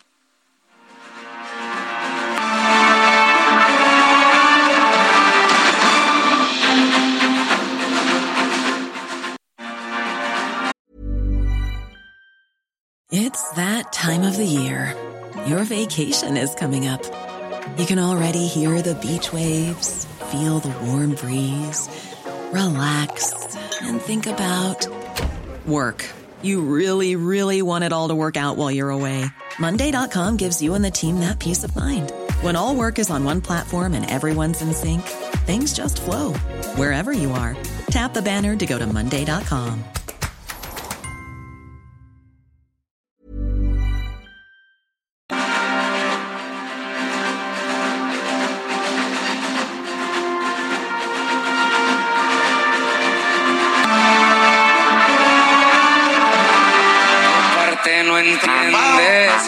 te digo que no. La N o la O, tu tiempo se acabó. Te juro que ya no te quiero ver. Si de todos lados ya te bloqueé, no sé cómo sigues pensando que me tienes a tus pies. Ya supérame porque yo ya te olvidé. Ando tan feliz sin ti. Estamos escuchando a este grupo firme con esta canción que se llama Ya Superame. Pero ¿por qué los estamos escuchando? Es que ayer eh, se anunció que se va a presentar en el Zócalo de la Ciudad de México. Fue Claudia Sheinbaum, jefa de gobierno, quien hizo el anuncio. No detalló la fecha, pero aseguró que la banda merece estar en el Zócalo porque son representantes dignos de la música regional mexicana. Claudia Sheinbaum también le dio un reconocimiento a los integrantes de la banda por promover valores inclusivos y ser inspiración para Pues los mira, jóvenes. Que aquí ya todos detrás de cámara están cantando están La bailando. verdad es que es una de las bandas que se ha logrado colar. Yo creo que como pues en los primeros, en el primer lugar, eh, se fundó en 2014 en sí, en 2014 son de Tijuana. Son jóvenes, realmente es dos una banda hermanos, joven. incluyendo el cantante Ed- Ed- Edwin, Edwin, eh, quien junto con su hermano hicieron esta banda y son muy jóvenes. Imagínate, hace 6, 7 años que iniciaron. Arrancó. Empezaron como norteños y fueron grabando a la música banda, banda, como la clásica sinaloense. Sigamos escuchando un poquito más de Grupo Firme. Tú también, esta historia se borró y no pienso escribirla otra vez. Y ya supera.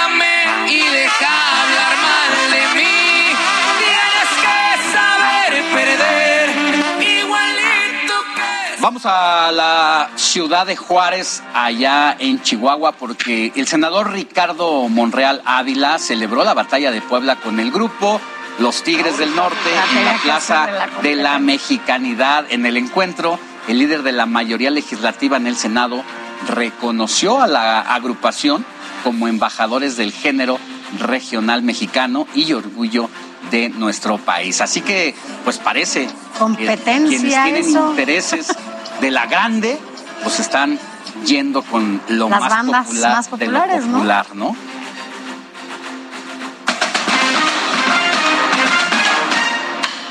Deportes. Vamos a cambiar de tema radicalmente y es que ahora vamos a todo lo que tiene que ver con la actividad deportiva con Uriel Ramírez, quien tiene toda la información. Arrancamos con este fin de semana de aventura deportiva porque este sábado inicia el repechaje del fútbol mexicano. Cruz Azul recibe al Necaxa en el Estadio Seca y el gigante de acero se vestirá de gala para el juego entre Monterrey y San Luis. Para el domingo, un duelo que pinta muy parejo. Puebla y Mazatlán se enfrentan en el Cuauhtémoc. Más tarde las Chivas reciben a unos Pumas que llegan cabizbajos por la derrota en Conca Champions. El partido es en Alacrón. Saquen sus favoritos. Brincamos el charco para llegar a Inglaterra. Desde la Premier League hablan de un posible interés de Liverpool, actual finalista de la Champions League, por el Chucky Lozano. La apuesta por el mexicano se daría en caso de que Mohamed Salah no renueve con los Reds. Vamos a ver qué pasa en el mercado de verano. En España no se pueden perder el derby. El Atlético de Madrid recibe a un Real Madrid que viene con la moral en lo más alto después de la remontada frente al Manchester City en el Santiago Bernabéu. El Atlético contará con la presencia del mexicano Héctor Herrera. De Europa viajamos a América. Inició el Gran Premio de Miami en el circuito callejero del Hard Rock Stadium. Se corrieron las primeras prácticas libres. Esta tarde será la calificación para conocer la parrilla de salida para este domingo. El Checo Pérez busca su primer triunfo de la temporada. Por cierto, el mexicano utilizará un casco con sabor a Miami.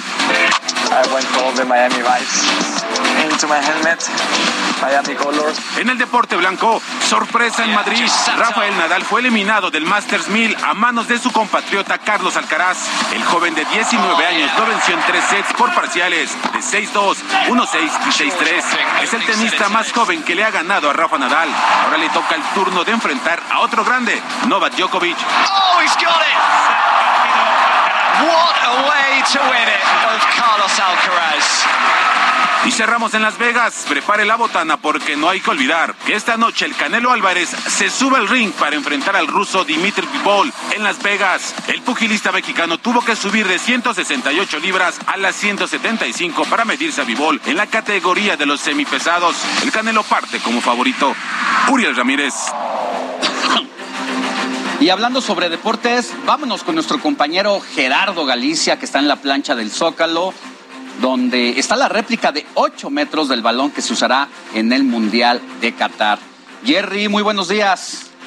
Así es, Alex, Sofi, excelente mañana. Y sí es un balón bastante, bastante grande. Tuvimos tiempo de poderlo apreciar el día de ayer cuando llegó al corazón de la ciudad, al Zócalo de la Ciudad de México, pero esta mañana eh, están apenas comenzando a inflarlo. Es una réplica del balón Al Rila que eh, va a ser el balón oficial para eh, el Mundial de Qatar 2022. Ya en estos momentos el personal encargado de poderlo inflar justo eh, en el acceso principal del Zócalo de la Ciudad de México está laborando. Ya en breve se van a, a activar las bombas para que todas las personas lo puedan disfrutar. Y es un balón que, por supuesto, eh, invita a todas las personas para disfrutar en los próximos meses del Mundial de Qatar 2022. Se van a poder eh, llegar las personas que así lo decidan en los próximos minutos para poder disfrutar de este enorme balón y poderse llevar una fotografía en un zócalo que luce prácticamente libre, mi querido Alex eh, Sofi. Tenemos realmente poca afluencia de personas, eh, pocos vehículos, así que si gustan llegar temprano lo van a poder realizar de manera muy, muy ágil y ya en unos minutos más quedará completamente inflado esta réplica del balón de Qatar 2022 que mide cerca de 8 metros de altura y que ya estuvo en las torres de satélite, también en conocido centro comercial al sur de la capital y a partir del día de ayer eh, toca tierra ya en el corazón de la capital, en el Zócalo de la Ciudad de México. Va a permanecer en este, en este punto varios días para que eh, los aficionados del fútbol puedan disfrutar de él. Por lo pronto es el reporte y vamos a seguir muy pendientes. Pues gracias, Jerry. Vaya que, bueno, para quienes les gusta, a ti te gusta el fútbol, seguramente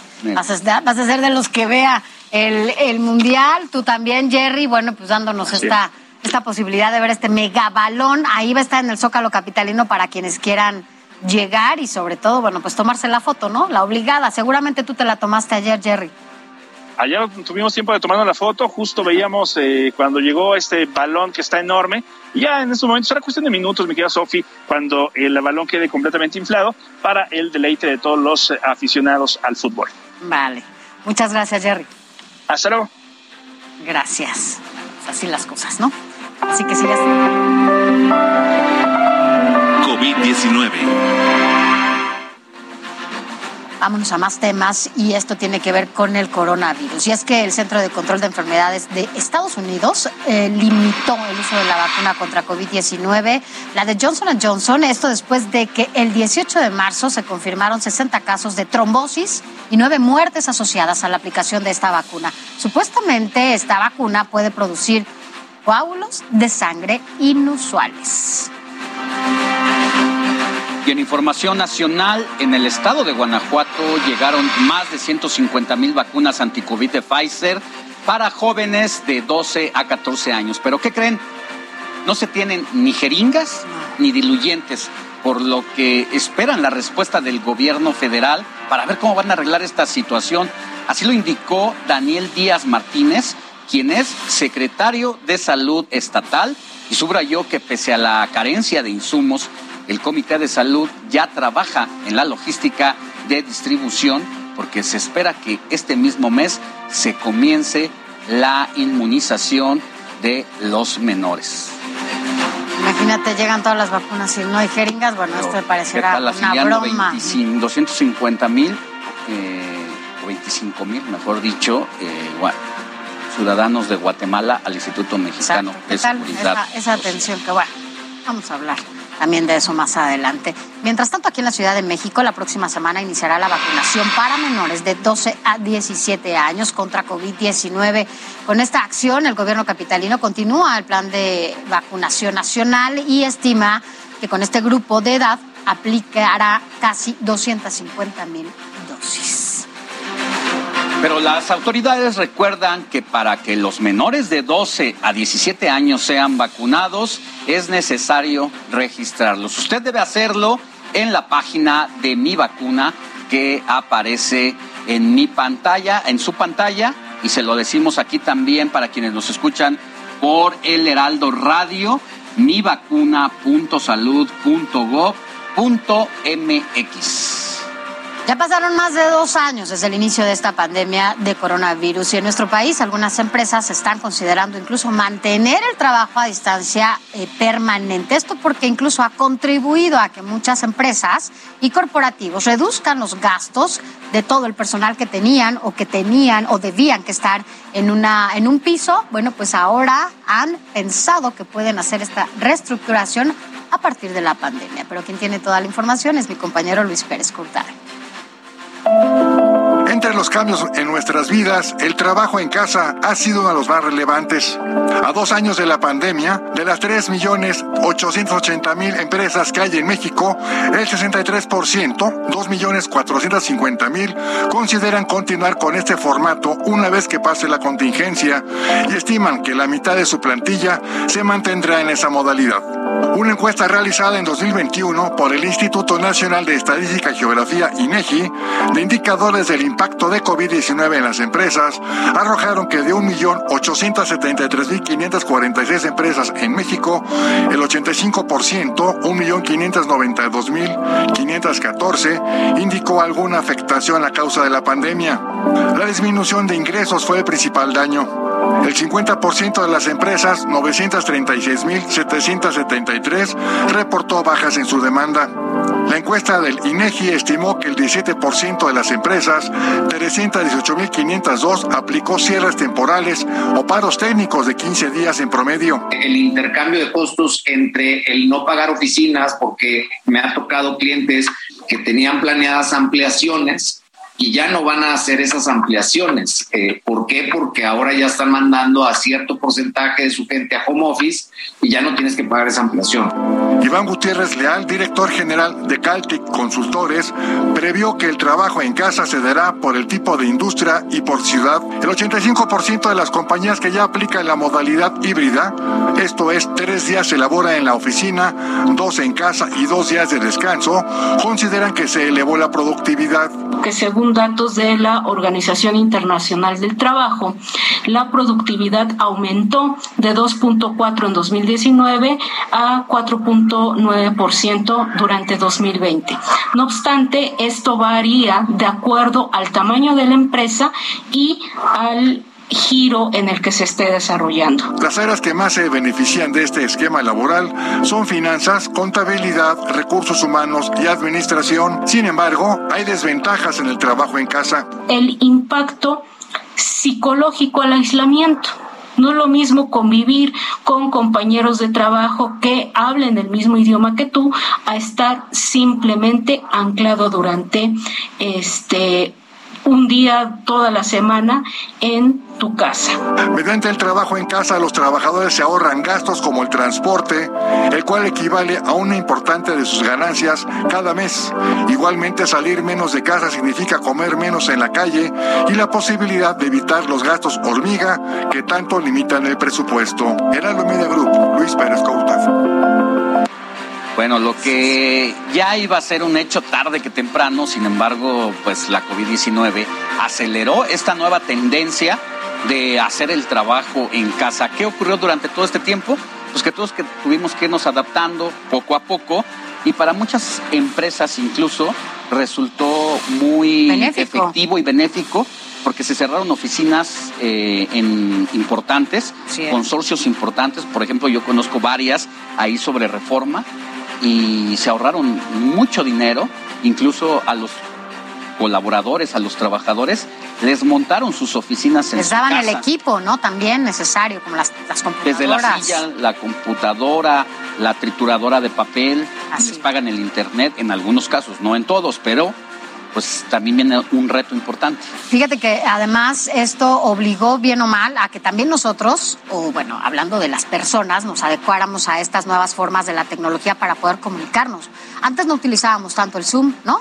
Difícilmente lo utilizábamos. Ahora usar Zoom es, es nuestro día a día para llevar a cabo las juntas, para poderte comunicar eh, con la gente de la oficina. Incluso nosotros que estamos de este lado de la cámara, eh, se pudieron hacer muchos programas de televisión a partir de eh, Zoom, cada uno en diferentes cajas para poderlas hacer. En radio, por ejemplo, nosotros nos eh, montaron un, un programa en nuestros teléfonos para poder llevar a cabo radio desde nuestras casas. Como si estuviéramos en Alex y cabina. yo, como si estuviéramos en cabina y bueno, se escuchara igual y darles bueno, la misma calidad. Y Alex y yo estábamos en nuestras casas, ¿no? Y pareciera que estábamos eh, juntos en la cabina. La verdad es que sin duda aceleró más el uso de la tecnología, nos ayudó, sí, para realizar estas tareas de trabajo y ahora pareciera, incluso para la escuela, ¿no? Sin es embargo, eh, uno de los retos que todavía tenemos como sociedad laboral es precisamente todo lo que tiene que ver con los derechos, porque en algunos casos las eh, empresas pues fueron conscientes de esa transformación y de apoyar a su Algunas. colaborador. Hay muchas empresas que han dejado a sus colaboradores en casa y prácticamente arréglatelas tú.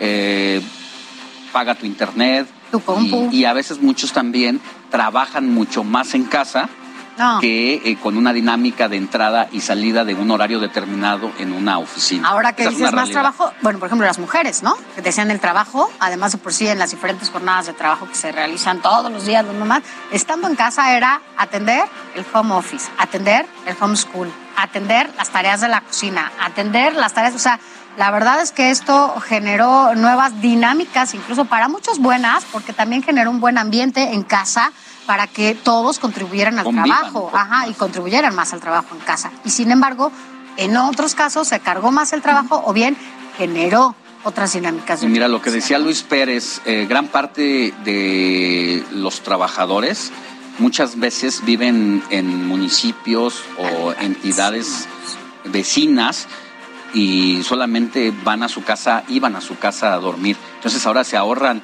parte del transporte, Transporte. a veces la inseguridad que se vive de subirte a la combi, por ejemplo, del Estado de En México. el Estado de México. Lo y vemos. pues no se diga también eh, pues el tiempo que en- al ahorrarte tiempo tres cuatro horas de trayecto entre que vas y vienes pues también Te mejora la calidad, estrés ¿no? y puedes O convivir. sea, sí. tiene todo como en todos los casos tiene su lado positivo su lado negativo usted tiene que encontrar y sacarle el mejor provecho de esta situación de cómo se está haciendo y transformando la actividad laboral ahora en casa Así es. Y mira, hablando de salud, continuando con estos temas, bueno, pues vámonos a otro caso que también está sacudiendo ahora el mundo.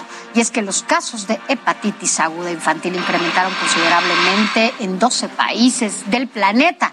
La Organización Mundial de la Salud alertó sobre este caso, ya que se desconoce el origen de este aumento que se registra principalmente entre niños de entre un año y 16. Hasta el 3 de mayo se registraron 228 casos de esta enfermedad. En Argentina ya se registró el pasado jueves el primer caso. Así es, mira, y el periódico la, el, el Heraldo de México publica en su primera plana de este sábado 7 de mayo que precisamente ya está en Estados Unidos, México pone cerco a extraña hepatitis. Participan nueve dependencias y 4.909 unidades médicas del país ante la extraña enfermedad que infecta a menores. Está, está muy complicado y bueno, creo que es la primera vez, no como el COVID, ¿no? Ahora se están tomando medidas importantes, sobre todo eh, para cuidar a nuestros menores. Mira, esta medida que nos estás diciendo se aplicó luego de que este martes se reportara en América Latina los primeros casos de hepatitis infantil aguda. Como ya se lo comentábamos, en Argentina ya se tiene registrado un paciente de ocho añitos, un niño, en el Hospital de Niños de la ciudad de Rosario, mientras que en Panamá autoridades de salud mantienen bajo observación a un menor de 24 meses. Y bueno, eh, frente a este escenario, aquí en México, el Comité Nacional para la Vigilancia Epidemiológica, la CONAVE, fue quien emitió el aviso epidemiológico por algún caso probable de toda persona menor o igual a 16 años que pueda presentar hepatitis aguda. Esta estrategia de blindaje o vigilancia epidemiológica, según el documento en la primera instancia, es coordinada por la Secretaría de Salud y en colaboración con el ISTE y también con el IMSS. Bueno, pues ahí están las medidas que se toma esta situación de la hepatitis en pequeños de manera seria, porque pues ya también está llegando a diversas partes del mundo. Vamos a dar ahora otro, otro tema, un cambio aquí de 180 grados en los contenidos, porque vamos a hablar de seguridad en México, ya que nuestro país es el cuarto en el mundo donde se cometen más delitos relacionados con el crimen organizado. Esto de acuerdo con un informe de la Iniciativa Global contra el Crimen Organizado Transnacional. En el informe se comparó a México con ¿sabe cuántos países? Con 193. Y además de medir los niveles de crimen, también se toman en cuenta las acciones que el gobierno toma para combatir a los grupos delictivos.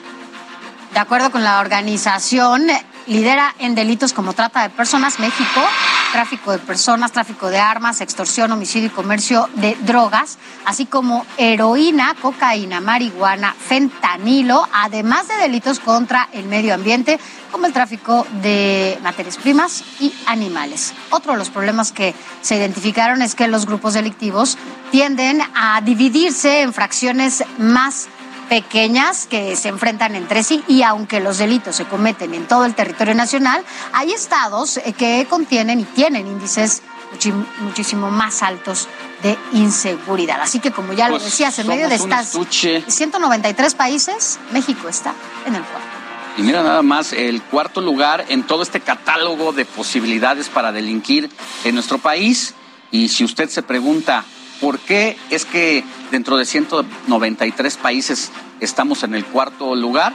Bueno, pues eso se llama impunidad.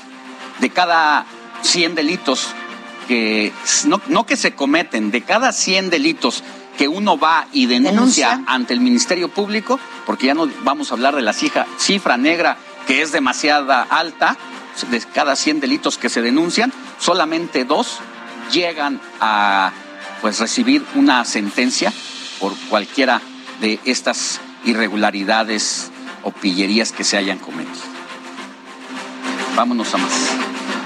Pues hablarnos de justamente lo que dices, bueno, pues la violencia, la violencia que se ha registrado en todo el país. Fíjate que ayer en la noche activaron un código rojo en Cancún. Esto tras reportarse una vez más dos balaceras simultáneas en dos bares distintos, dejando seis heridos y una persona fallecida. Esto en la avenida Cabá. Allá en Cancún, versiones preliminares hablan de un vehículo con sicarios armados que llegaron a esta avenida y dispararon en contra de dos establecimientos. Hasta el momento hay una persona detenida por su presunta participación en estos hechos. Y en más información, desafortunadamente, de estos temas de noticia roja, este jueves por la mañana fue localizado sin vida el periodista y analista político sinaloense Luis Enrique Ramírez Ramos. Su cuerpo fue abandonado envuelto en plástico a las orillas de la carretera internacional Culiacán-Mazatlán. En Culiacán, Sinaloa, familiares y amigos velaron al periodista Luis Enrique Ramírez Ramos y José Ríos tiene toda la información. El cuerpo del periodista Luis Enrique Ramírez se encuentra velado desde la madrugada de este viernes en la funeraria San Martín Montebello, en Culiacán, Sinaloa. Ante la presencia de familiares, amigos y colegas de los medios de información, los restos del influyente columnista, autor del espacio Fuentes Fidedignas, fueron despedidos en un ambiente de exigencia de justicia. En la sala de velación se pudo observar coronas enviadas por amigos, colegas e incluso funcionarios estatales y personajes de la política. Valeria Jauregui, sobrina del periodista, dijo que pide que se haga justicia y que el crimen por la muerte de su familiar no quede impune. Al lugar también se dio cita el gobernador de Sinaloa, Rubén Rocha Moya, donde se comprometió a que habrá justicia por el deceso del noveno periodista asesinado en nuestro país durante este 2022.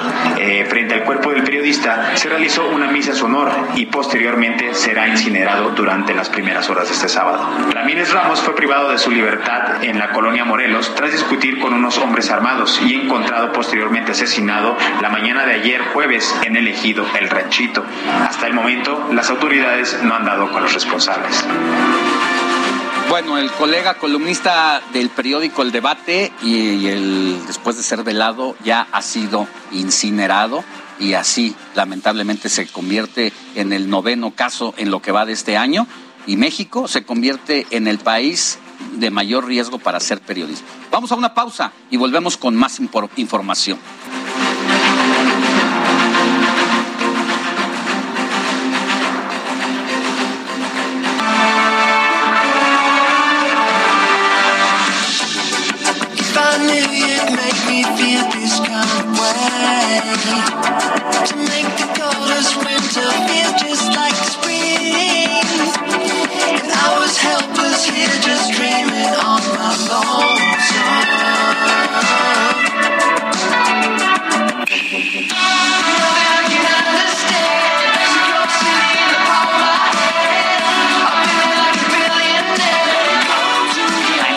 Escuchando, cambiamos totalmente de giro, de, música y de género y todo. Bueno, ahora estamos escuchando esta banda australiana, Last Dinosaurs, porque le dedicó una canción a la Ciudad de México esta banda.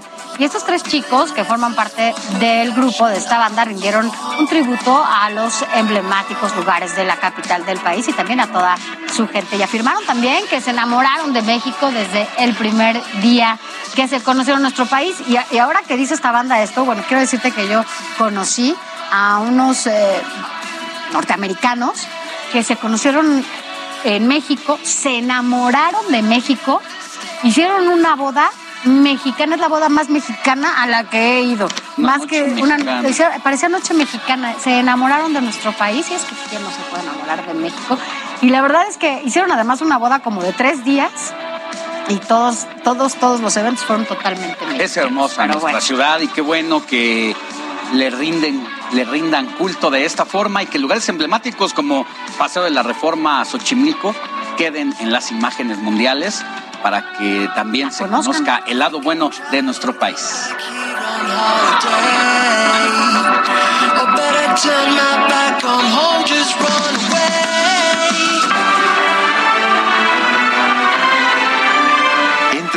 holiday. Y es momento de irnos con Gonzalo Lira porque ya es fin de semana y aquí está listo para darnos todas las recomendaciones que podemos disfrutar. Adelante. Hola, ¿qué tal? Muy buenos días, Alex. Muy buenos días, Sofi. Ya es fin de semana, ya es tempranito. Vayan armando su plan y para eso les traigo mis típicas tres recomendaciones en dos minutos. Should the Nixon administration be afraid of you? I think you know the answer to that. Y vamos a empezar con una serie que ya se estrenó en la plataforma de Stars Play. Se trata de Gaslit, una serie que nos va a contar la historia del Watergate, el escándalo quizá uno de los más grandes y más mediáticos dentro de la política estadounidense.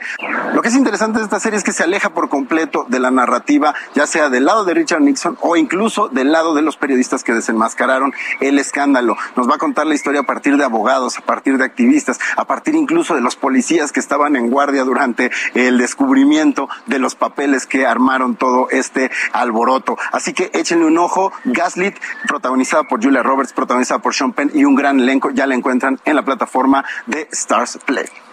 Y seguramente ustedes ya han estado hablando con todo el mundo del calorón que está haciendo en esta ciudad. Obviamente es la primavera y con la primavera vienen muchas flores, viene el florecimiento de las mismas. Y por ello el Museo Franz Mayer organiza como cada año la expo y venta de orquídeas. Échense un clavado en las plataformas del Museo Franz Mayer y dense una vuelta al mismo museo porque ahí van a encontrar hasta 200 variedades de estas hermosas flores para que usted se las lleve a su casa, las cuide y sienta la primavera sin necesidad de salir a este solazo. Ahora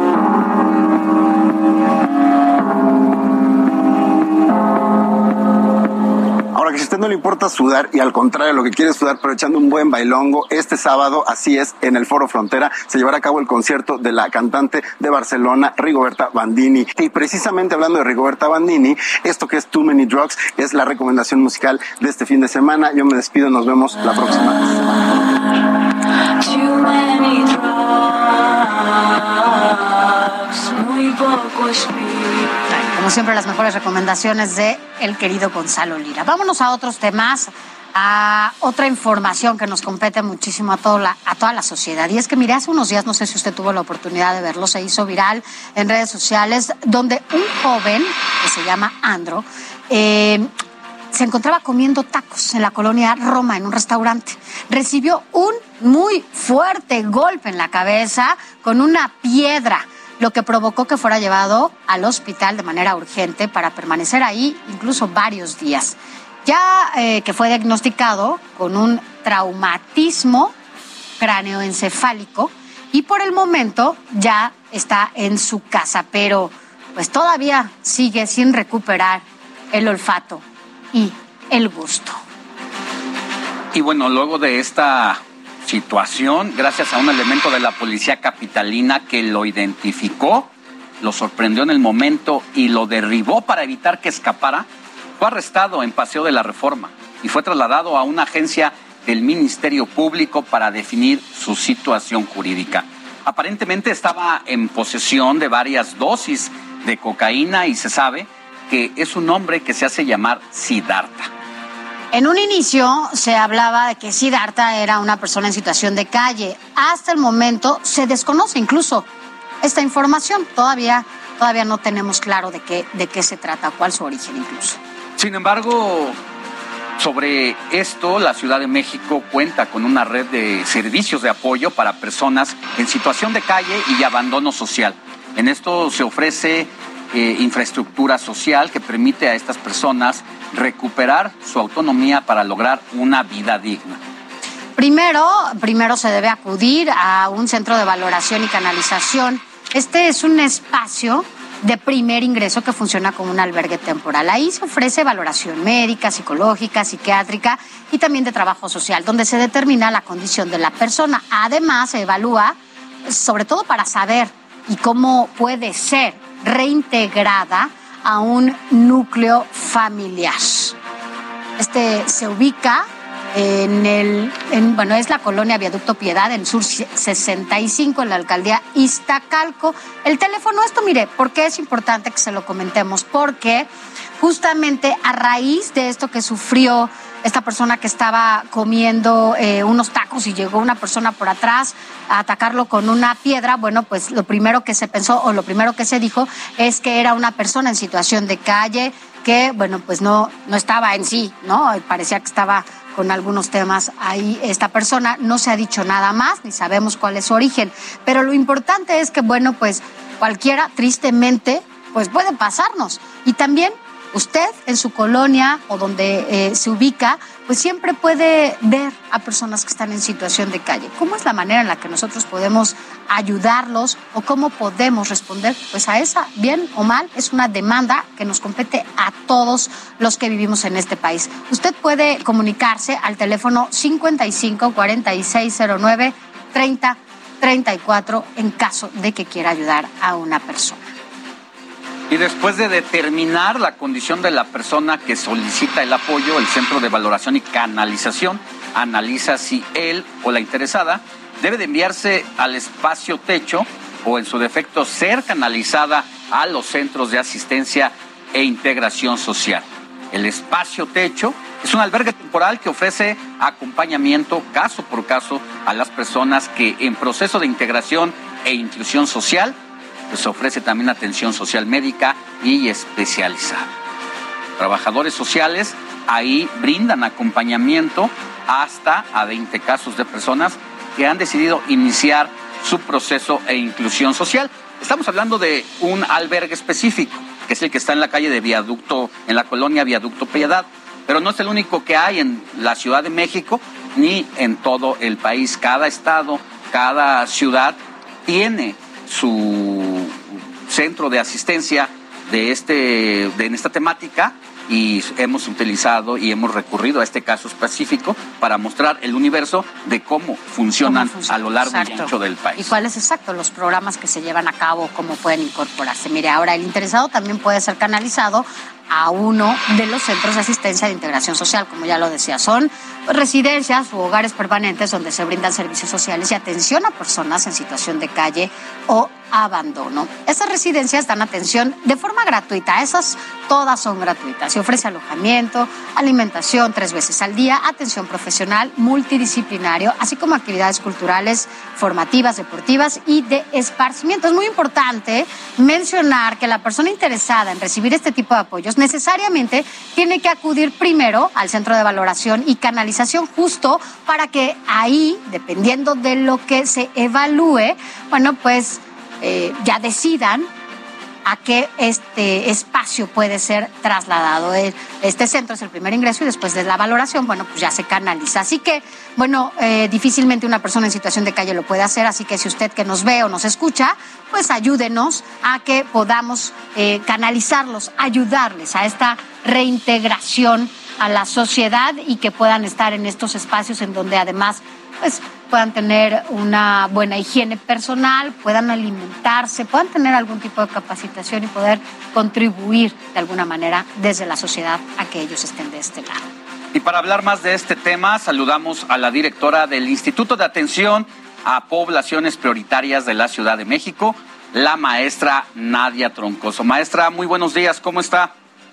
Muy buenos días, Alejandro. Buenos días, Sofía. Pues encantada de estar con ustedes y lista para resolver eh, cuestionamientos, preguntas o cualquier información que, que se requiera el día de hoy. Buenos días a todas y a todos. Gracias. Yo creo que es un tema que todos lo vemos cuando salimos de nuestras casas, cuando vamos al trabajo, a la escuela, y vemos a muchas personas en situación de calle, lamentablemente, pero poco nos hemos detenido a reflexionar todo lo que les eh, lleva el entorno y sobre todo la asistencia y el trabajo que se hacen desde los gobiernos, en este caso el de la Ciudad de México, para atender a estas personas. Primero preguntarle, ¿usted, ustedes más o menos tienen el número de personas que al menos en la Ciudad de México viven en situación de calle?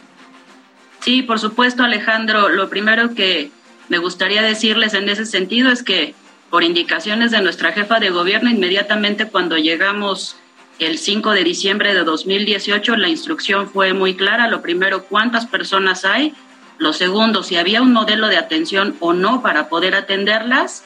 Y lo tercero es qué acciones de gobierno íbamos a seguir para poderles dar una atención integral, porque no se trata de dar atenciones fragmentadas, sino dar atención integral a este grupo de población. Decirte que como parte de estas acciones se realiza el censo anual de personas en situación de calle, lo realiza el Instituto de Atención a Poblaciones Prioritarias y tenemos identificadas actualmente 973 personas que habitan en el espacio público. Maestra, eh, en esta atención integral que se le da a las personas en situación de calle, supongo que además de que hay estos intentos porque las personas se reintegran a la sociedad, también hay varias, eh, pues no sé cómo llamarle, este, personas que se quedan ahí, ¿no? Y se escapan. Me ha tocado ver gente que llega a los albergues o que llevan a los albergues para que sean atendidas, se bañan, se arreglan, comen, incluso tratan de incorporarlos a alguna actividad y después escapan. ¿Qué pasa ahí? Sí, en ese sentido comentarles que tenemos un centro de valoración y canalización. Se hizo una infraestructura específicamente para poder atender a las personas que llegan de la calle que requieren estos servicios eh, de primera instancia, que es efectivamente el alimento tres veces al día. Hicieron un resumen previo a que entrara yo esta entrevista. Este, muy bueno, muchísimas gracias por el resumen y efectivamente son tres raciones al día desayuno, comida y cena, alimentos calientes, hay pernocta, tenemos servicio médico y hay un tema adicional que también es importante mencionar, los servicios de atención a el consumo de sustancias psicoactivas o el consumo pues de sustancias que es lo que principalmente manifiestan las personas que es un tema que traen y que les cuesta mucho trabajo eh, pues avanzar, es un tema que les cuesta muchísimo trabajo conquistar para llevar a cabo un plan de vida. Entonces, lo que hacemos nosotros es asignarles un trabajador social o un tutor que se dedica las 24 horas del día a darle seguimiento a sus casos. Y aunque vayan al centro, se bañen, eh, pasen por algún tema eh, de asistencia jurídica, de recuperación de algún documento de identidad y regresen al espacio público, lo que nuestros tutores hacen es mantener el contacto con ellos para poder dar continuidad en este plan de vida. Efectivamente, hay personas que están interesadas en regresar al espacio público, no están interesadas en tener un empleo formal, en tener un empleo, pues digamos, eh, dentro de los estándares eh, que nosotros eh, nos Tienen. gustaría que tuvieran, nosotros como Estado, ellos regresan a realizar una actividad económica en el espacio público que es informal y a nosotros eh, pues nos interesa que cambien esta situación. Ahora, maestra, previo a toda esta atención de valoración, una vez que eh, se tiene detectada a la persona y que se implementa todo este trabajo social, previo a ese trabajo social de implementación para conocer la realidad, ¿cuál es el protocolo que se tiene para abordar a una, a una persona en situación de calle? Porque hay veces que pues las personas eh, están en una situación de salud mental un poco afectadas, ¿cómo tener ese cuidado y esa sensibilidad para poder acercarse con ellas, tratar de entablar un diálogo a partir de qué se lleva a cabo este primer contacto? Claro que sí, con muchísimo gusto. Eh, les mencionaba las tres acciones que nos solicitó nuestra jefa de gobierno. La primera, que es la cuantificación. La segunda, tener una manera correcta de verlos y de tratarlos. Y la tercera, la implementación de acciones. Y en el segundo tema, que es justamente generar un protocolo para poder atender a las personas, nos reunimos con instituciones académicas, con sociedad civil, nos reunimos todas las instancias de gobierno para identificar cuáles son los temas que cada uno puede aportar al tema de atención a las personas en situación de calle. Tenemos este protocolo interinstitucional de atención que eh, se publicó en Gaceta el 5 de marzo de 2020 y que nos permite a todas las instituciones de gobierno contribuir con el acceso a derechos de las personas. La Secretaría de Salud me tiene que garantizar que los va a atender 24 por 7. eh, digamos, eh, los demás entes de gobierno como la Secretaría del Trabajo y Fomento al Empleo también tienen una participación muy importante porque tienen programas sociales a los cuales también estas personas tienen derecho a tener el acceso. Tenemos también coordinación con el Instituto de Capacitación para el Trabajo, que depende de la Secretaría del Trabajo y Fomento al Empleo, y con el conjunto de entes del gobierno que forman parte de este protocolo. ¿Qué es lo que hacemos con este protocolo? Las brigadas de atención del Instituto de Atención a Poblaciones Prioritarias salen a la calle, salen a 38 rutas de atención las 24 horas, los 365 días del año, con un trabajador social, con un asistente social y van por toda la ciudad atendiendo a las personas punto por punto en el espacio público. ¿Cómo es la aproximación a las personas? Con eh, varias herramientas y varios elementos que ellos aprendieron en los cursos que tuvieron desde el inicio de esta administración y que constantemente estamos reforzando y constantemente estamos trabajando. Tuvieron cursos con la Comisión de Derechos Humanos, tuvieron cursos con el Consejo para Prevenir y Erradicar la Discriminación, tuvieron cursos específicos que las organizaciones de la sociedad civil traen en atención específica a alguna discapacidad. Por ejemplo, mencionaban discapacidad psicosocial o mental, que se conoce de esa manera y que es esquizofrenia, bipolaridad de moderada a severa. Entonces, lo que hace la brigada de atención es llegar, intentar la aproximación, el diálogo, la escucha continua, que son técnicas de trabajo social, el trabajo con la metodología persona a persona, y se escucha a la persona. En caso de que esté en algún tema de consumo de sustancias psicoactivas o algún tema que comprometa eh, su vida y su integridad, como una situación de salud mental, lo que hacemos es ayudarnos con médicos, con psicólogos, para poder dar la atención Sí. inmediata en la calle y que pueda pasar a la red de albergues. Maestra Nadia-.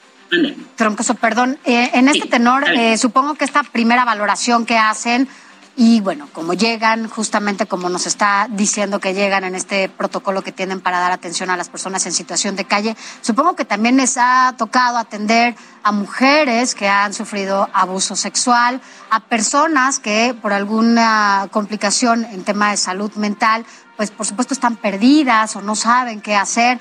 Eh, ¿Les ha tocado también eh, en este trabajo en conjunto que hacen interinstitucional, eh, ubicar a personas desaparecidas se habían sido desaparecidas, reportadas? Sí, por supuesto. Tenemos un trabajo muy fuerte y muy intenso con la Fiscalía de Personas Desaparecidas, que depende de la Fiscalía General de Justicia de la Ciudad de México, y tenemos también un trabajo muy intenso con la Comisión de Víctimas de la Ciudad de México. Ambas instancias regularmente nos pasan información de personas que ellos andan ubicando, andan localizando, los familiares no saben dónde están eh, las personas que están eh, localizando, nos pasan esta lista con fotografías de las personas y nosotros hacemos eh, brigadas especiales para salir a la calle y poder dar la atención a las familias y poder identificarlas en el espacio público. Eh, ya nos tocó un par de veces que las personas estaban socializando en algún punto de calle y pudimos dar la atención a las familias para que pudieran ser ubicadas. Bueno. Bueno, maestra Nadia Troncoso, nada más antes de despedirnos y si la respuesta es afirmativa, nos gustaría después abordar la historia en caso de que ocurra, porque al final de cuentas el objetivo de su trabajo es reincorporar en la medida de lo posible a las personas. ¿Tienen ustedes algún caso de éxito, ya sea de un menor, un adolescente, un adulto, en donde hoy esté haciendo cosas que sin la ayuda de estos albergues difícilmente lo hubiera logrado?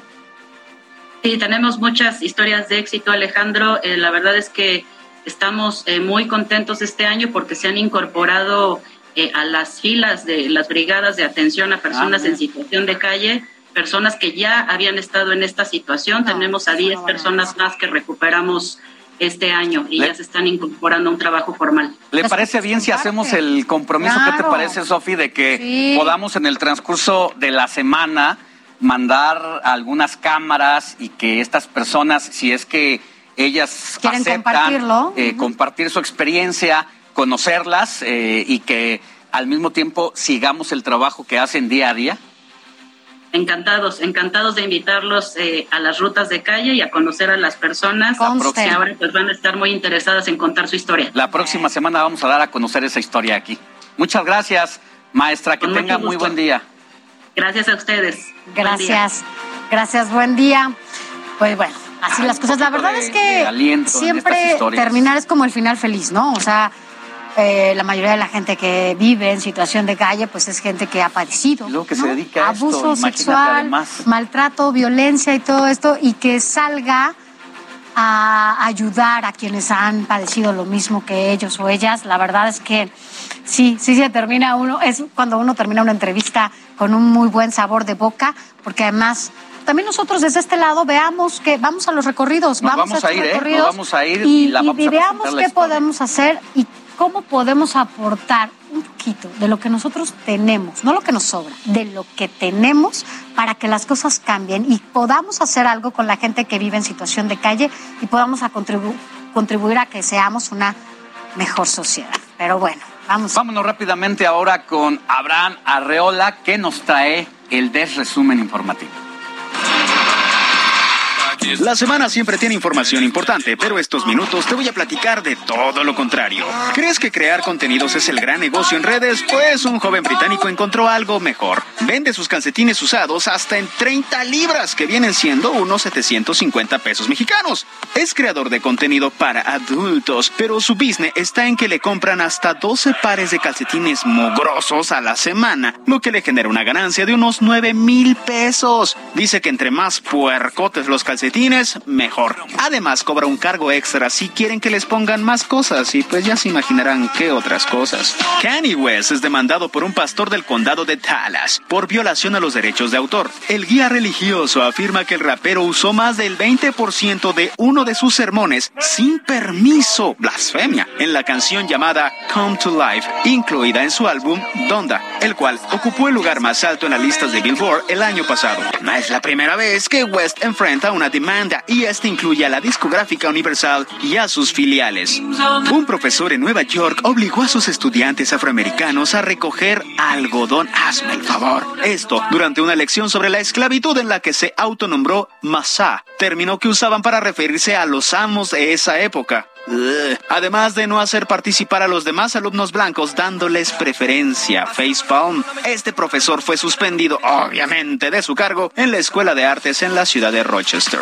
Mientras tanto, en la Ciudad de México, nuestra capital fue incluida dentro de las más cachondas del mundo. Esto en un ranking realizado por The Bottle Club, el cual tomó en cuenta desde el número de clubes de striptease hasta los restaurantes que sirven platillos afrodisíacos en la ciudad.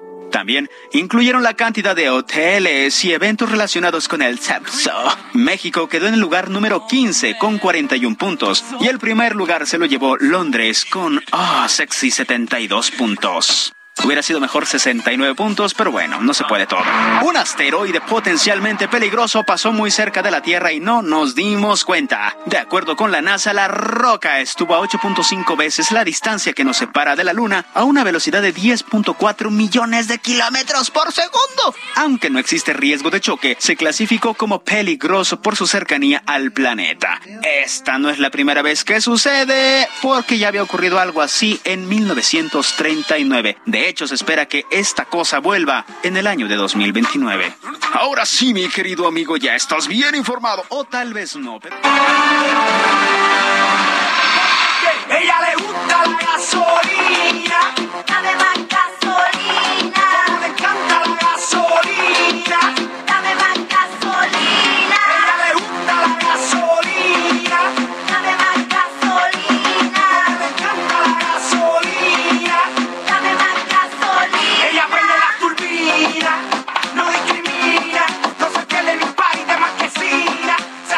Estamos escuchando a Daddy Yankee con este pues, éxito que tuvo, la verdad, que nos guste o no. eh, fue un éxito y pues, la eh, gasolina, que bueno, pues sigue demostrando ser uno de los grandes reggaetoneros. Daddy Yankee, porque bueno, pues resulta que ya está anunciando su retiro después del éxito que ha tenido, pues ahora resulta A que sus ya anunció 34 años. retiro. Sí, es muy joven. Pero bueno, pues a tan solo unos minutos de haber comenzado la venta para sus próximas presentaciones aquí en la Ciudad de México el 2 y 3 de diciembre, pues fue tanta la convocatoria que ha originado el cantante que decidió abrir una tercera fecha. Bueno, pues esta última gira formará parte de esta Vuelta World Tour con la cual, pues, le digo, se quiere despedir. Eso, eso dice. Ya ve que algunos artistas, algunas bandas, algunos grupos anuncian un retiro como con 15 años de anticipación para que los boletos y todo vender, se, venda rapidísimo. No importa que ya se vayan a despedir otra vez y otra vez y otra vez. O después, ya que se despidieron, ¿no? En todos estos años, hacen el reencuentro. Para que no se les olvide. Entonces, bueno, pues por si usted quiere ir y es fan de, de Daddy Yankee, pues aquí lo dejamos escuchando un poquito Nada más. más para precisar, tiene 45 años. Ah, bueno, Inicialmente era un rapero que se convirtió más o menos, dio este giro al ¿Reggaetón? reggaetón y es de los primeros reggaetoneros. Hoy, uno de los géneros más buscados y asediados por los chavos. Así es. Bueno, Pero pues bueno, seguimos. sigamos escuchando un poquito.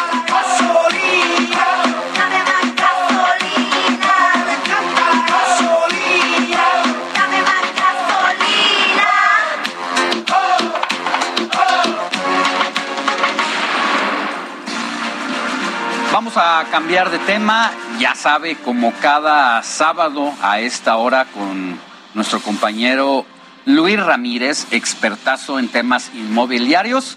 Y pues es para quienes les interese invertir en una propiedad, pues es la mejor forma de hacer inversiones. Mi querido Luis Ramírez, muy buenos días. ¿Dónde te encuentras esta vez? Querido Alex Sofi, me da mucho gusto saludarles en el centro de México, en la zona de Morelos. Y bueno, realmente, además de eh, saludarles, comentar que justo las inversiones, eh, hablaban de gasolina ahí con Daddy Yankee, las inversiones te permiten tener este, eh, esta resiliencia respecto a la inflación y siempre van aumentando, por supuesto, el precio de las propiedades, depende de dónde inviertas, de acuerdo a la inflación, y luego vas teniendo rentabilidades. Hoy les quiero hablar de las fibras, pero ¿cuántas fibras existen en el mercado y cómo podemos invertir? Porque, a ver, es bien importante que diversifiquemos las inversiones. Hay personas que invierten en la Bolsa Mexicana de Valores, han buscado, o en la Bolsa de Valores de Estados Unidos, todos han buscado justamente eh, invertir en acciones porque se habla de los altos rendimientos. Bueno, yo coincido, hay que invertir siempre, pero incluso los que invierten en acciones, los que invierten en la bolsa, tienen estas inversiones en las fibras. ¿Cuántas fibras hay en México? Hay hoy 15 fibras y son eh, pues de reciente creación. Eh, surgieron en el año 2011 la primera fibra, Fibra 1, que por cierto he tenido oportunidad de entrevistar a todos los CEOs de todas las fibras en mi programa, que hoy no se lo pierdan a las 4 de la tarde. Pero lo que quiero destacar, Sofía Alex, es que se puede invertir en fibras de manera muy sencilla. Oye Luis, pero tengo que abrir una, una cuenta para invertir en la Bolsa Mexicana de Valores. La respuesta es sí, pero no es tan difícil. Hay ahora aplicaciones, aplicaciones a través de crowdfunding, por ejemplo, pero sobre todo eh, que a través de la web puedes abrir una cuenta y empezar a invertir en fibras. ¿Pero qué es una fibra? Bueno, es un fideicomiso de inversión en bienes raíces. Ya decía yo que los bienes raíces te permiten tener esta alta plusvalía, altas rentabilidades, pero más o menos cómo funcionan las fibras. Bueno, a diferencia de las demás empresas de la Bolsa Mexicana de Valores, las fibras tienen inmuebles que respaldan tu inversión, ladrillos que se pueden tocar. Si inviertes en una empresa que hace chips, bueno, tendrá las máquinas que hacen los chips, pero realmente esas máquinas podrían devaluarse si quiebra o no valer nada. Eh, y en cambio, si una fibra llegara a quebrar, pues bueno, tiene el respaldo que son los inmuebles que al final se pueden vender y tú como accionista eres también dueño. Pero las fibras se dedican a rentar inmuebles. Hay fibras dedicadas, por ejemplo, ahora al tema industrial. Todas las fibras industriales han sido las ganadoras, incluso en la pandemia, porque eh, justo el tema industrial en toda la frontera norte con México, en todos los estados del norte, bueno, pues han tenido eh, incluso aumentos por el tema logístico. Pero bueno, hay fibras también que se dedican a los hoteles que se vieron afectadas, pero que ahora están repuntando, fibras que se dedican a las oficinas. Entonces, el inversionista puede elegir en qué fibra invertir. Cada fibra tiene reportes trimestrales, por lo menos, y de acuerdo a la ley también entregan por lo menos eh, un dividendo de manera trimestral, pero hay algunas que te entregan dividendos mensuales. Entonces tú compras tu acción, compras la acción que puedes invertir desde 50 pesos en una fibra, o sea, puedes abrir una cuenta en una de estas aplicaciones o en un banco eh, para invertir en la bolsa, pero para invertir solamente en fibras. Y bueno, pues puedes abrir una cuenta desde 10 mil, 20 mil pesos, invertir desde 50 pesos por acción, eh, depende de la fibra, y lo que vas a obtener, Sofía Alex, es además de que la, el precio regularmente va aumentando, porque obviamente los inmuebles aumentan de valor con el transcurso del tiempo, el dividendo, que es el resultado de las rentas, de lo que cobra la fibra por rentas, lo vas recibiendo cada mes o cada tres meses, dependiendo las fibras. Entonces, eh, ¿cuánto pagan más o menos?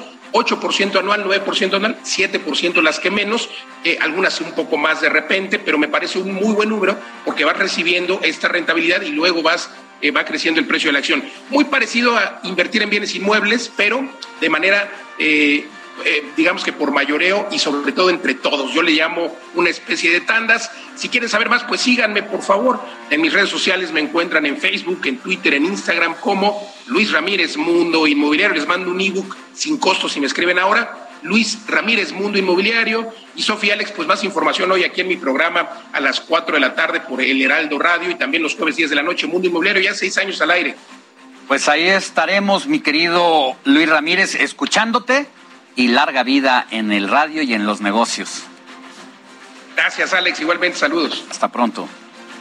Vámonos rápidamente a otros temas. Y es que es fin de semana, así que hay que relajarnos y sobre todo atender estas recomendaciones que nos hace Melisa Moreno en la Agenda Cultural.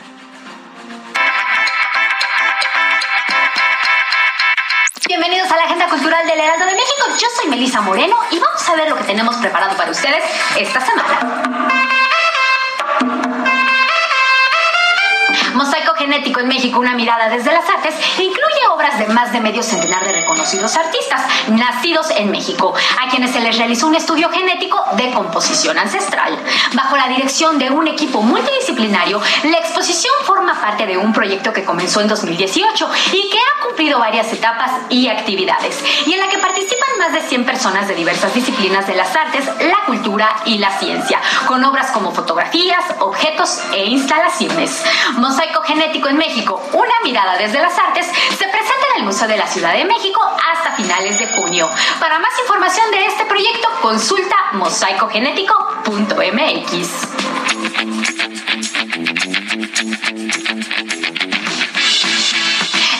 protagonista y narradora de Reunión es una mujer negra y británica que repasa su vida mientras se prepara para acudir a una fiesta. Es una triunfadora, lo ha hecho todo bien, tiene un buen trabajo en el sector financiero y acaba de ser ascendida. Además tiene un obvio familia bastante adinerada. Sin embargo, en esta existencia teóricamente perfecta hay algunas grietas. Y al pasar revista a su vida, esta joven exitosa se replantea muchas cosas y se dispone a tomar una decisión que lo cambiará todo. Reunión de Natasha Brown es editado por Anagrama Océano.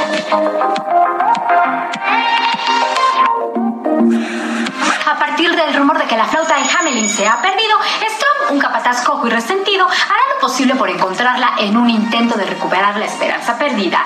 En esa búsqueda, Leonora, una niña muda quien es parte de los niños husmeadores, un grupo de niños explotados que buscan objetos valiosos para ser vendidos, se encargará de mostrarle con su ejemplo a Strong que la vida la esperanza es lo último que debe perderse y que incluso en el entorno más complicado se puede cambiar a través del deseo de libertad y de cumplir los sueños.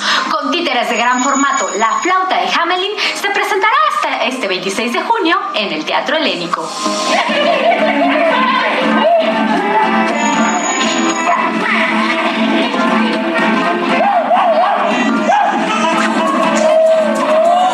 Salvador, esta fue la Agenda Cultural del Heraldo de México. No olviden seguirnos en nuestras redes sociales y compartir. Yo soy Melisa Moreno y me encuentran en arroba melisototota. Nos vemos la siguiente. Vamos a cambiar de tema. Mire, durante la primera hora del Heraldo Radio y poco antes de hacer el enlace aquí en televisión de manera paralela, le comentaba que de acuerdo a una encuesta nacional, eh, lo que se regala más el Día de las Madres, que será el próximo martes, la mayoría de las personas regalan flores. Es uno de los mejores regalos, no solamente para el Día de las Mamás, sino para toda ocasión. Y pues en todas las variedades, ¿eh? desde girasoles, rosas, gladiolas, hay un sinfín de familias de flores. Y bueno, pues vamos a ahora hacer un enlace con nuestro compañero, porque, a ver, en todas las variedades, primero, los, eh, tamaños eh, de colores y para todos los gustos, además las 24 horas y al mejor costo, todo esto en el mercado de Jamaica, como nos muestra nuestro compañero Antonio Anistro. Sí, sí, nosotros nos dedicamos a los puros girasoles. Girasoles con rosas y, y todo, nomás puros arreglos. Los vamos a tener todos estos, de aquellos. En este mercado no se descansa, pues hay arreglos florales disponibles las 24 horas. De hecho, es de madrugada cuando comienza el vaivén de más de 5.000 variedades de plantas y flores. Entre los pasillos de mercado de Jamaica, los locatarios y vendedores ofrecen desde piezas sueltas o por kilo de todas las formas, tamaños y colores. Y por supuesto, ya alistan los adornos más elaborados para este Día de las Madres. Así vamos a tener variedad de arreglos, desde 1500 el más grande con 200 rosas. Ya los tenemos aquí ya hechos, ya va a haber cantidad. Girasoles, eh, rosas, margaritas, azucenas, dalias en ramo, en arreglo individuales y con precios que difícilmente se igualan en otros establecimientos. Por ejemplo, las orquídeas de Erika ya son clásicas. Les puedo ofrecer unas orquídeas holandesas de muy buena calidad. Tenemos de una varita, de dos varitas. Tenemos las de dos varitas en 350, cualquiera que les agrade. Entrar a Jamaica no solo es descubrir la riqueza de plantas y flores de ornamento que se cultivan alrededor de la República, también es descubrir el ingenio de sus vendedores. A ver, platícanos sobre esta. Bueno, bueno, se vende mucho esto. Bueno, hace un año nos fue muy bien en esta venta. Incluso si el hijo o la hija quiere lucirse este 10 de mayo y crear su propio arreglo de flores, hay locales especializados en cada uno de los elementos para crearlo. Por ejemplo, en los locales 188 al 192. Tenemos eh, mucha variedad de papeles ahorita que están en tendencia para todos los, los ramos. Ahorita que le quieras regalar a tu mamá un ramo con flores. También hay tendencias, por ejemplo, las flores reservadas o eternas que pueden tener años de vida. Las rosas eternas que están de moda tienen una duración aproximadamente de 8 años y está lo que está de moda ahora. Estamos aquí en el mercado de Jamaica, en el local 180. Aquí lo esperamos. Aquí no solamente vamos a encontrar en el mercado de Jamaica arreglos florales, también vamos a encontrar de frutas que, por ejemplo, estos que están acá abajo van desde los 300 pesos. Tienen los que están acá arriba que evidentemente van subiendo de precio por la cantidad hasta los más grandes que son de 980 pesos. O también globos personalizados como los de María Luisa en los locales 236 y 237. Nos encontramos con María Luisa porque, a ver, María Luisa, efectivamente aquí en el mercado no solo se venden flores, también tienen arreglos con globos como los tuyos. que sí, claro que sí. Así es, este, pues para este 10 de mayo vamos a tener, por ejemplo, como este globo. A ver, enséñanos ese globo. Como este ver, globito. platícanos. Este globito que trae la rosa. Los más chiquitos son de 40. De 40 a 200, que es el más grande. Este espacio reúne a vendedores con plantas de los estados de Puebla, Veracruz, Chiapas, Oaxaca, Estado de México y Michoacán, los cuales venden tanto al mayoreo como al menudeo. Para este 10 de mayo esperan ventas aún mejores que las obtenidas en los años anteriores por la pandemia. Jamaica es cultura, tradición y turismo porque a diario es visitado por cientos de curiosos que quieren caminar por esta, la florería más grande de México. Y bueno, así que ya lo saben, 1312 locales de variedad hay para escoger desde el girasol, el globo, el arreglo, bueno, bueno, todo, todo, todo especializado para este Día de las Madres. 1312 locales, la variedad es extensa. Antonio Nistro. Bueno, aquí ya unas opciones con nuestro compañero Antonio Anistro, pero vámonos directamente. Ahora sí. Ahora sí con Jerry Galicia, que él se encuentra precisamente ahí en el mercado de Jamaica. Jerry, en donde, bueno, estaba escuchando, según el reporte también de nuestro compañero eh, Toño Anistro, hay una flor que se llama la flor eterna. No sé si ya la viste y sabes cuánto cuesta. ¿De qué se trata esta flor que dura hasta ocho años? La flor eterna no la conocía, mi querida Sofi, Alex, pero estamos viendo una cantidad impresionante. De hecho, encontramos algunas piñas ornamentales, pero muy pequeñas. En breve las mostramos. Y sí, cada vez tenemos más actividad conforme se acerca el 10 de mayo, el Día de las Madres. Vemos los pasillos cada vez más llenos en este, el mercado de Jamaica, que se ubica en la Avenida Congreso de la Unión y las inmediaciones de eh, el eje 3 Sur y de hecho me voy a acercar con una de las locatarias, mi querida Sofía y Alex. Señora, buenos días, estamos completamente en vivo para el Heraldo Televisión. Oiga, ¿qué es lo que más se está vendiendo eh, ahora que nos acercamos al 10 de mayo? Lo que se está vendiendo más es el tulipán, la mini rosa, los iris, ¿sí? Oye, platíquenos de los precios. Mire, los precios ahorita del tulipán se elevó el precio porque este no es común el tulipán, el tulipán es la flor más exótica, la más bonita.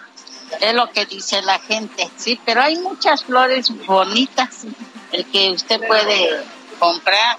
Tenemos las mini rosas, los delfinium. Nos llamaba la atención esa piñita que tiene ahí. Esta es una, esta es una piña de hornata que, que va con cualquier flor que se le ponga. Puede ser con una, unas gerberitas, que es muy bonito, ¿sí? Tenemos los leucos. ¿Y qué precio tienen esas piñas, señor? Este le cuestan 30 pesos la pieza, 25 pesos, eh, según el tamaño. Tenemos también el leuco, que es una flor exótica. Véala con Está la muy bonita, sí. ¿sí? No necesita a veces flores. Aquí son follajes exóticos. Están muy bonitos, señora. Regálame su nombre.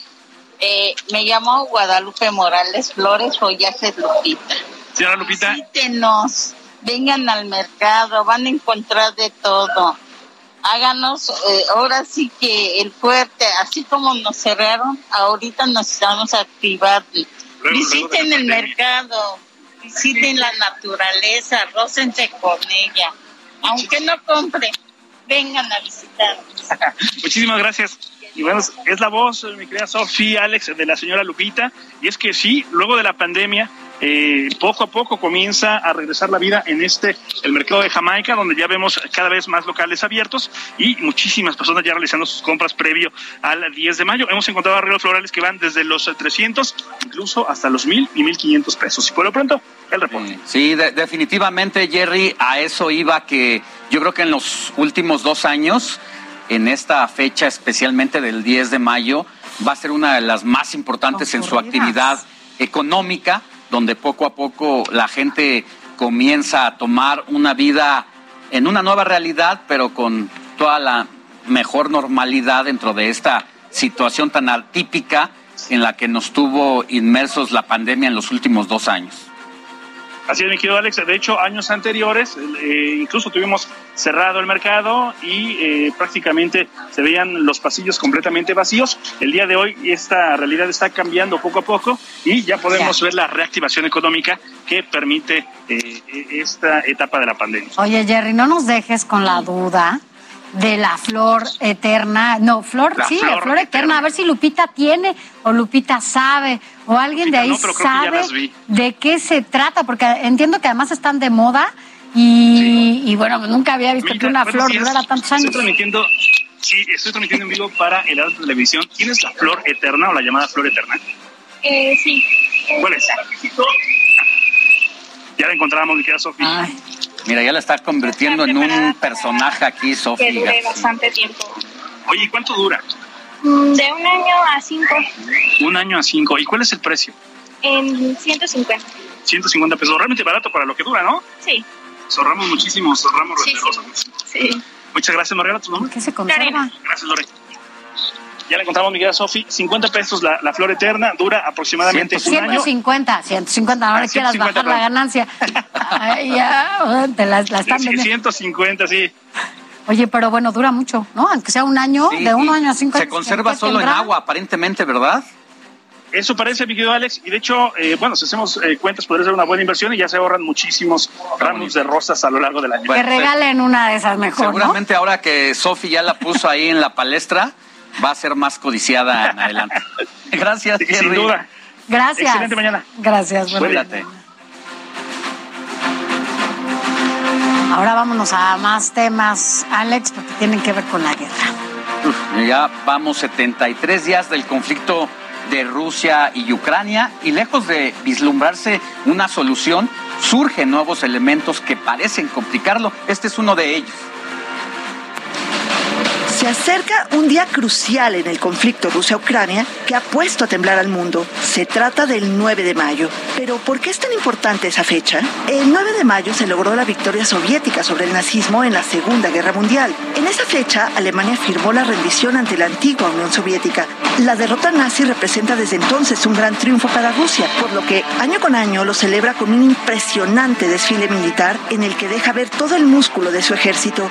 Este 2022 no será la excepción y desde hace varios días ha realizado impresionantes ensayos, en los cuales destacó la presentación de 10.000 soldados y 131 equipos militares. Aún se espera que Putin reúna frente al Kremlin misiles intercontinentales, tanques, baterías antimisiles, aviones y helicópteros.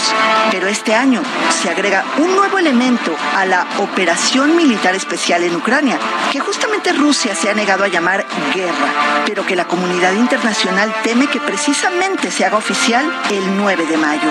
Algunos expertos afirman que para Rusia es una necesidad hablar de victoria el próximo 9 de mayo, por lo que en el contexto de su enfrentamiento con Ucrania podría lanzar una ofensiva a gran escala contra Mariupol, ciudad a la que tiene prácticamente sometida desde hace tiempo, pero rendirla justo el día de la victoria sería muy significativo.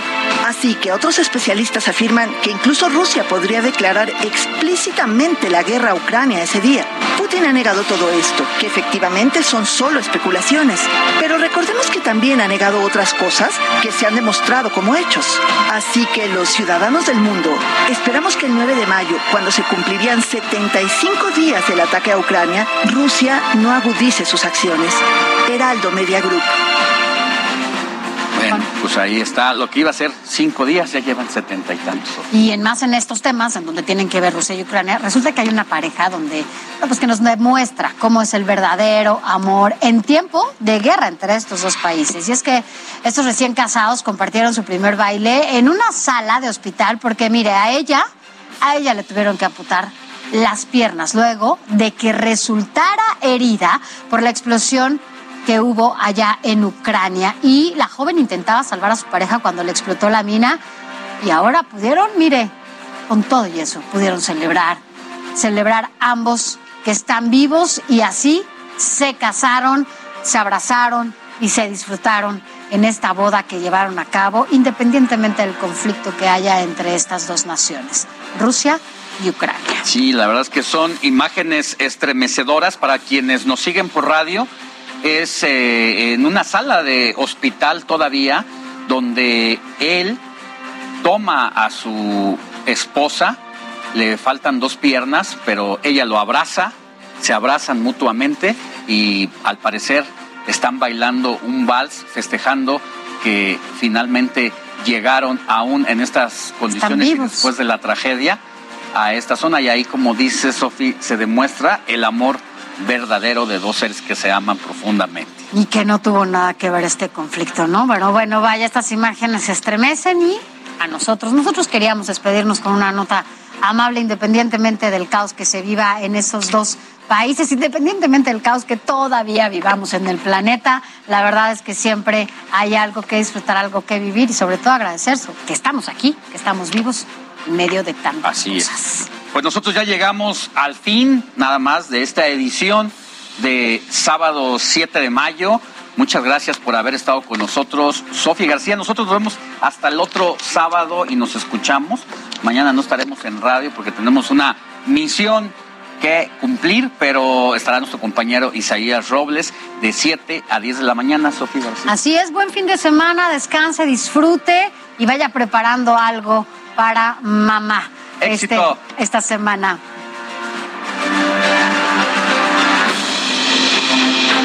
Heraldo Radio 98. Planning for your next trip?